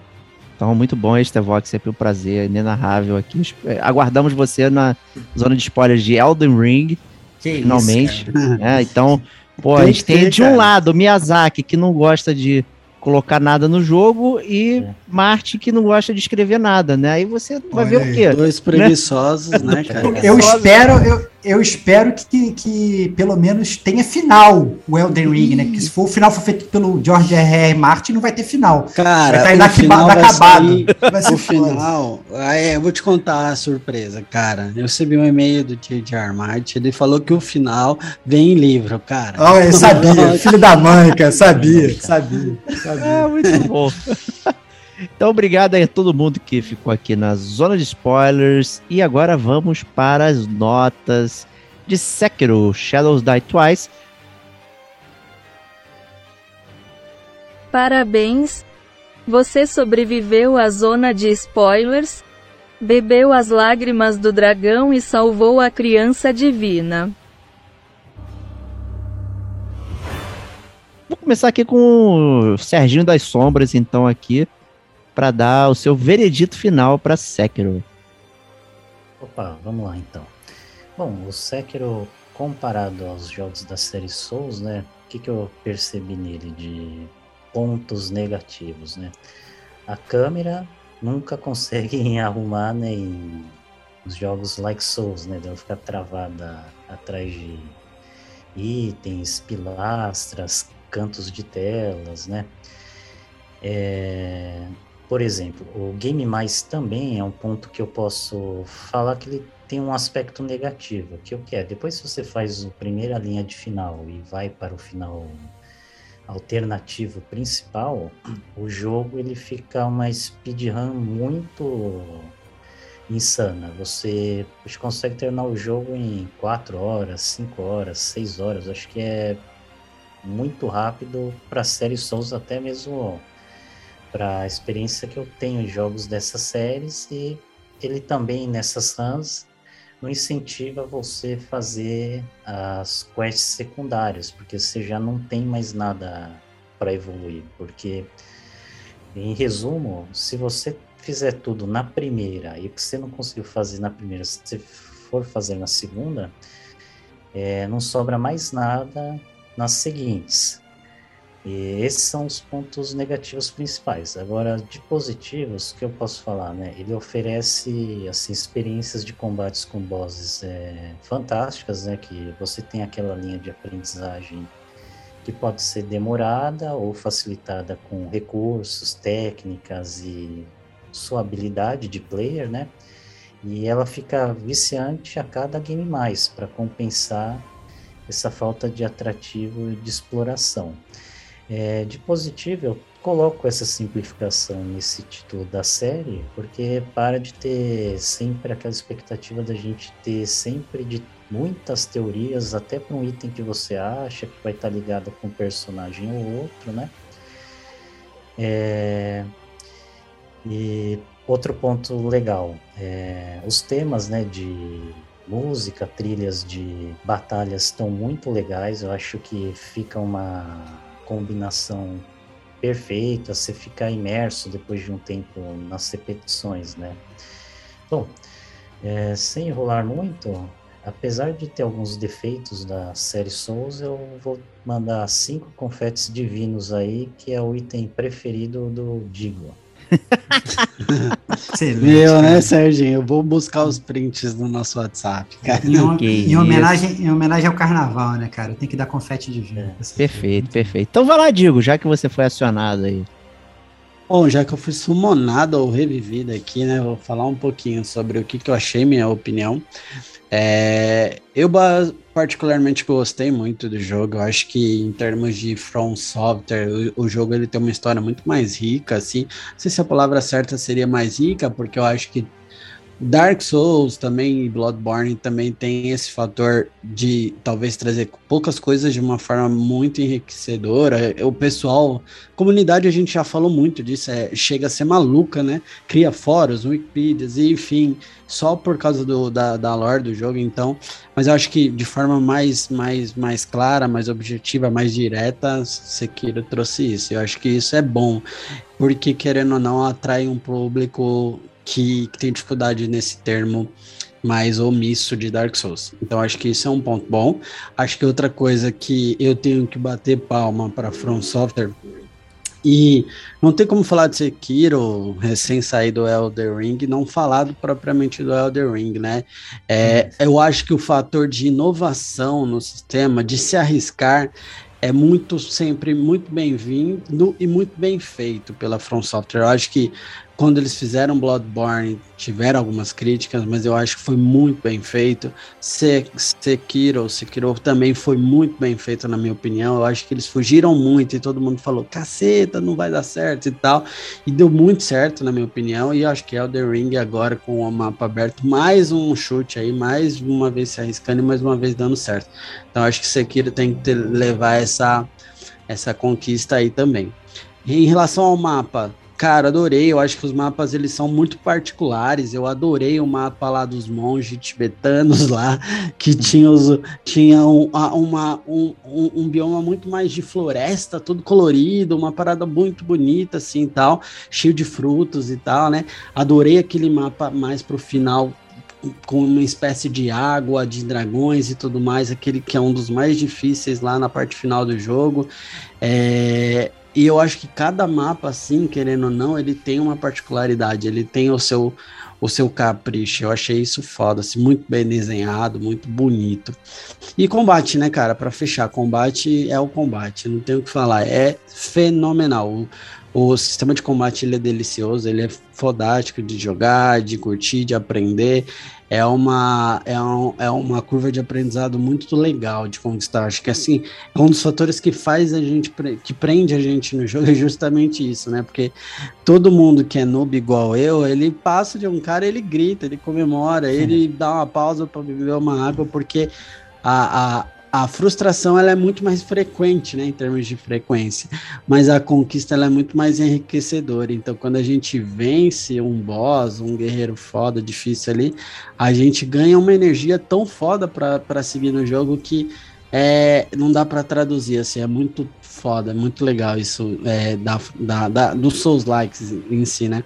Acho que o único ponto que particularmente eu não gostei, que eu não gosto de vários jogos, é essa infinidade de coisas que o jogo oferece. Então, para mim, como noob, não sou o cara mais expert de, de Souls-like e com um cara minimalista em combate e tudo mais, para mim é sempre muito confuso. Então, ter confete, ter isso, ter guarda-chuva. Então, era um monte de, de, de de acessório para usar. Um tem a suquinha também, a suquinha. A suquinha. tem muita coisa, cara. E eu, no fim eu tenho preguiça de tentar aprender ou pesquisar sobre. E acabo que eu não jogo. Igual eu falei, eu usei basicamente o machado, que ele destruía é, escudos, e, e o Firecracker, né, que era as bombinhas que assustavam os cavalos, os animais e tal. Mas pouco explorei os demais. O guarda-chuva eu usei duas vezes é, foram muitos, porque eu achei bem bosta. E olha só, devia ter ouvido, vi, ido até o futuro ouvido o podcast. Olha aí, aí. Pra aprender que seria melhor a minha vida. E eu não soube usar. Então, mas muito porque eu sou preguiçoso por esse sentido. Eu acho que esses jogos trazer tudo isso, mas eu entendo também, porque se não traz, a, a fanbase critica, que é, é 200 conto um jogo desse tamanho e não faz nada, faz um negócio copy, copy and paste. Enfim, mas essa é a minha opinião em relação a essa, essa, a essa multiplicidade de coisas para se fazer ou usar. Portanto, minha, minha nota final será baseada nesse deflator de 4.5 boss dignamente mortos por ah, Cara, essa acusada de golpe é, é espetacular, cara. Cara, olha só, digo, se você tivesse testado o chapéuzinho de fogo que inclusive bloqueia ataques de fogo com perfeição, você teria matado, você teria matado o Demon of Hatred, cara, mas mais bonito. Mas, mas na verdade você teve que fazer glitch para matar, mas beleza, cara, de boa, Não, a gente cara, aceita. Foi um acidente, eu já te falei. Ah, um acidente fazer um glitch. Eu pulei três muros certinho por é. ocasião e ele caiu. É óbvio. Eu é. só fui ver o que acontecia. Você só foi ver o que, que, tinha atrás daquele muro lá, né? No meio da batalha do é, boss, né? É claro. Ele que foi curioso em me seguir, cara. Eu é, claro. É Caraca, meu, tem o, o guarda-chuva e o apitinho, meu. Tu usa o apitinho, o, o Demon fica parado, esperando tomar aí. pancada, meu. Porra. Devia ter tido dicas dos meus amigos do Gamer como a tá gente. Vendo? Vocês ficaram em tá complô contra mim e eu tô lá jogando com a, com a regra do jogo. Não. É isso.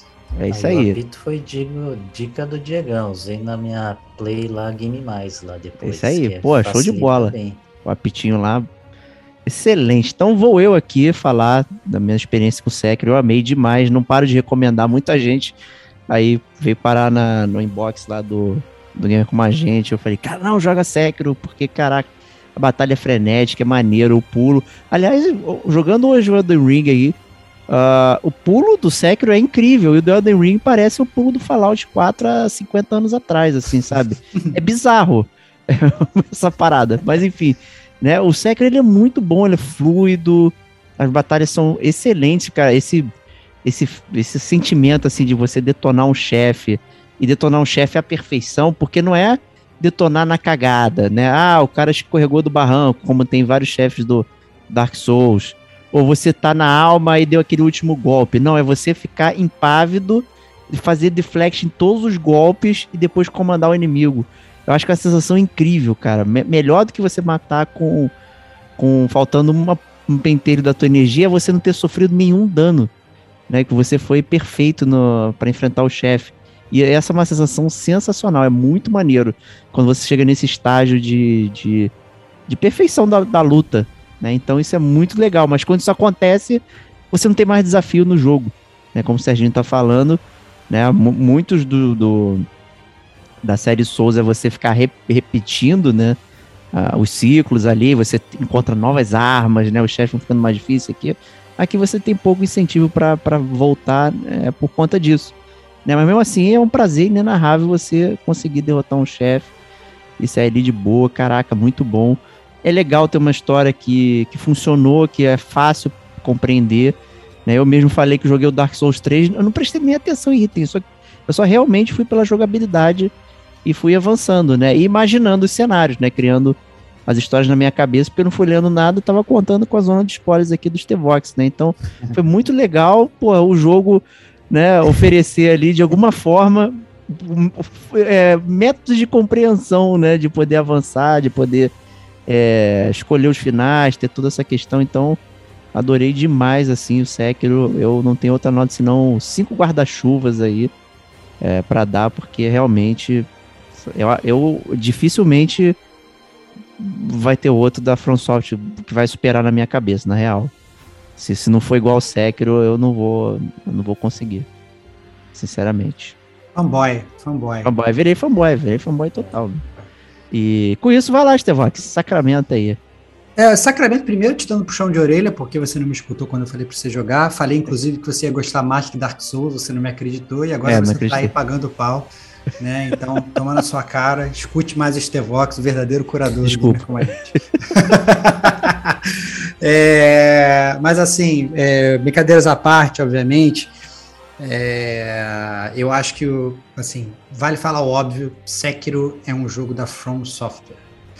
E isto posto, Sekiro é um jogo difícil, não é um jogo fácil, não é um jogo para todo mundo. Ele é um jogo que vale a pena você pesquisar antes de você pegar, antes de você jogar.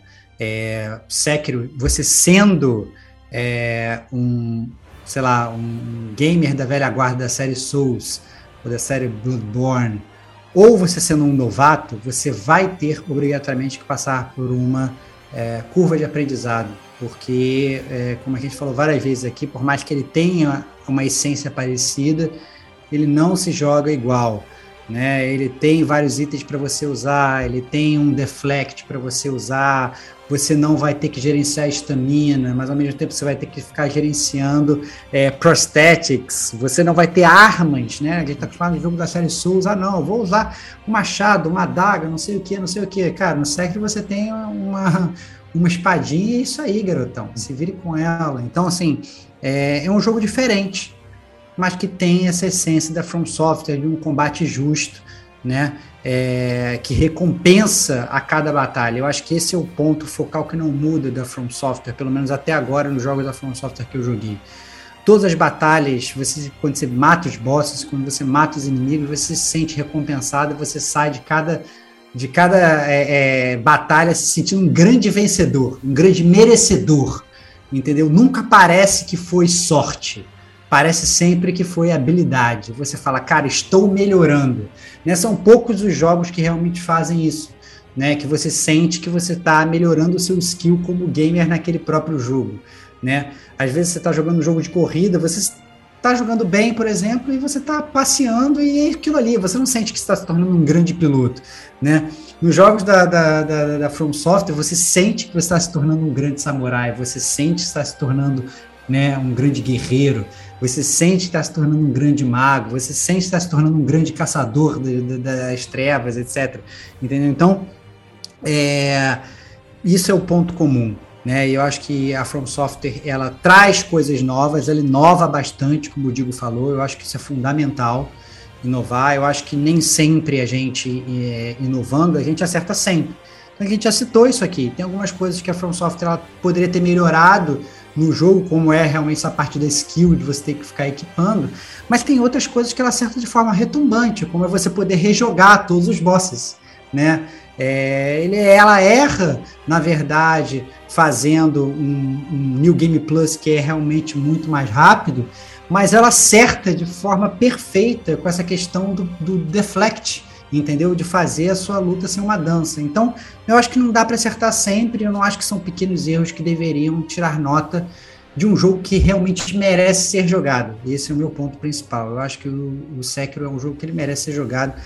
É, se você gosta de, de, jogos de espada, se você gosta de um, de um jogo que realmente é desafiante, e você, se você gosta de um jogo que tem uma história legal, eu, eu, admito, eu não achei que a história do Sekiro foi uma história tão fantástica quanto as dos jogos da série Souls, até como a história do Bloodborne, mas ainda assim assisti uma ótima história. É, acho uma história divertida, uma história que realmente você tem que se aprofundar para você realmente gostar dela. Então, é, por isso, Sekiro merece aí para mim tranquilamente cinco lágrimas do dragão para essa pérola aí. Já foi o meu Game of the Year no passado, obviamente eu seria muito incoerente se eu não desse nota máxima para esse jogo. Então, eu acho que é um jogo que merece ser jogado. E longa vida From Software, que ela continue calando a minha boca, que ela continue me deixando inseguro com os próximos jogos. Né? Eu fico com medo de pegar, e aí, quando eu vou jogar, eu acho que é sempre uma, uma obra-prima e dou cinco estrelas. Né? Então, é, talvez Elden Ring seja o próximo da fila. Quem sabe? Quem sabe? Quem sabe até o fim desse ano, hein? Rola aí o Super Podcast. Será? Olha, para de me cobrar, cara. Não cobrei, não cobrei. É, Você pode vir, você pode vir como o Diego, julgando sem jogar. E a gente ah, não, isso nunca, cara. Nunca farei. Cara, nunca farei, nunca diegarei dessa forma, cara. Perfeito. Então, Diego Domingues, muito obrigado por ter abrilhantado aqui. Que é isso, muito obrigado a vocês pelo convite mais uma vez. Prazer falar aí de Sekiro, jogaço. Ficar aí todas as recomendações que a gente deu sobre gameplay, sobre nota. E convido todo mundo a jogar, porque com certeza é um dos jogos que são mandatórios para quem tem um PS4 aí. Tem que jogar. Perfeito. Serginho das Sombras, obrigado aí por ter comparecido. Agradeço mais uma vez e sempre o convite e também a participação de quem nos acompanha de longa data e os novos ouvintes aí. É um prazer sempre estar com vocês. Perfeito. É, Estevox, prazer inenarrável estar aqui com você cara, nesse podcast. Sempre aqui, cara. Eu, obviamente, apesar de todas as doações, de todas as zoações, falando que você não zerou o jogo, fiquei bastante feliz de ver essa tua jornada. Você sabe que eu sou um dos seus principais apoiadores, que você continue é, zerando seus jogos como um bom shinobi e não como um cortador de queijo, que é o Digo Domingos, que nesse jogo, nesse jogo, não sempre, não sempre, não sempre, mas nesse jogo decepcionou, né? Decepcionou. Eu acho que eu já sei o que, foi. Foi a ausência do co-op, né? A gente nem mencionou nisso, uma outra coisa Verdade. que a ausência do co-op. Que é acho isso, que o, o Digo ele foi jogar um Soul sem co-op, sem ter aquele amigo para ajudar ele, medrou. Falou, vou pra internet Jamais, aprender os queijos. Nunca que uma batalha te entregará a guerra, cara. Olha, aí, olha aí. Mas é isso, é, foi um prazer inenarrável e seja com uma Great Sword ou seja com uma, com uma espada samurai, estaria aqui sempre no Gamer com a gente para ajudar todos nós. É isso aí, gente. Muito obrigado a todo mundo aí, o pessoal que participou da live Sekiro aqui, foi excelente. Quem perdeu, né, mês que vem vai ter mais uma na última segunda-feira do mês de março, que eu não lembro agora quando que é, mas né, a última aí. Semana que vem tem GCG News, então já mandem suas cartinhas, comentários aí dos podcasts que passaram, que a gente aguarda vocês lá. Então, um grande abraço e até mais. Tchau, tchau.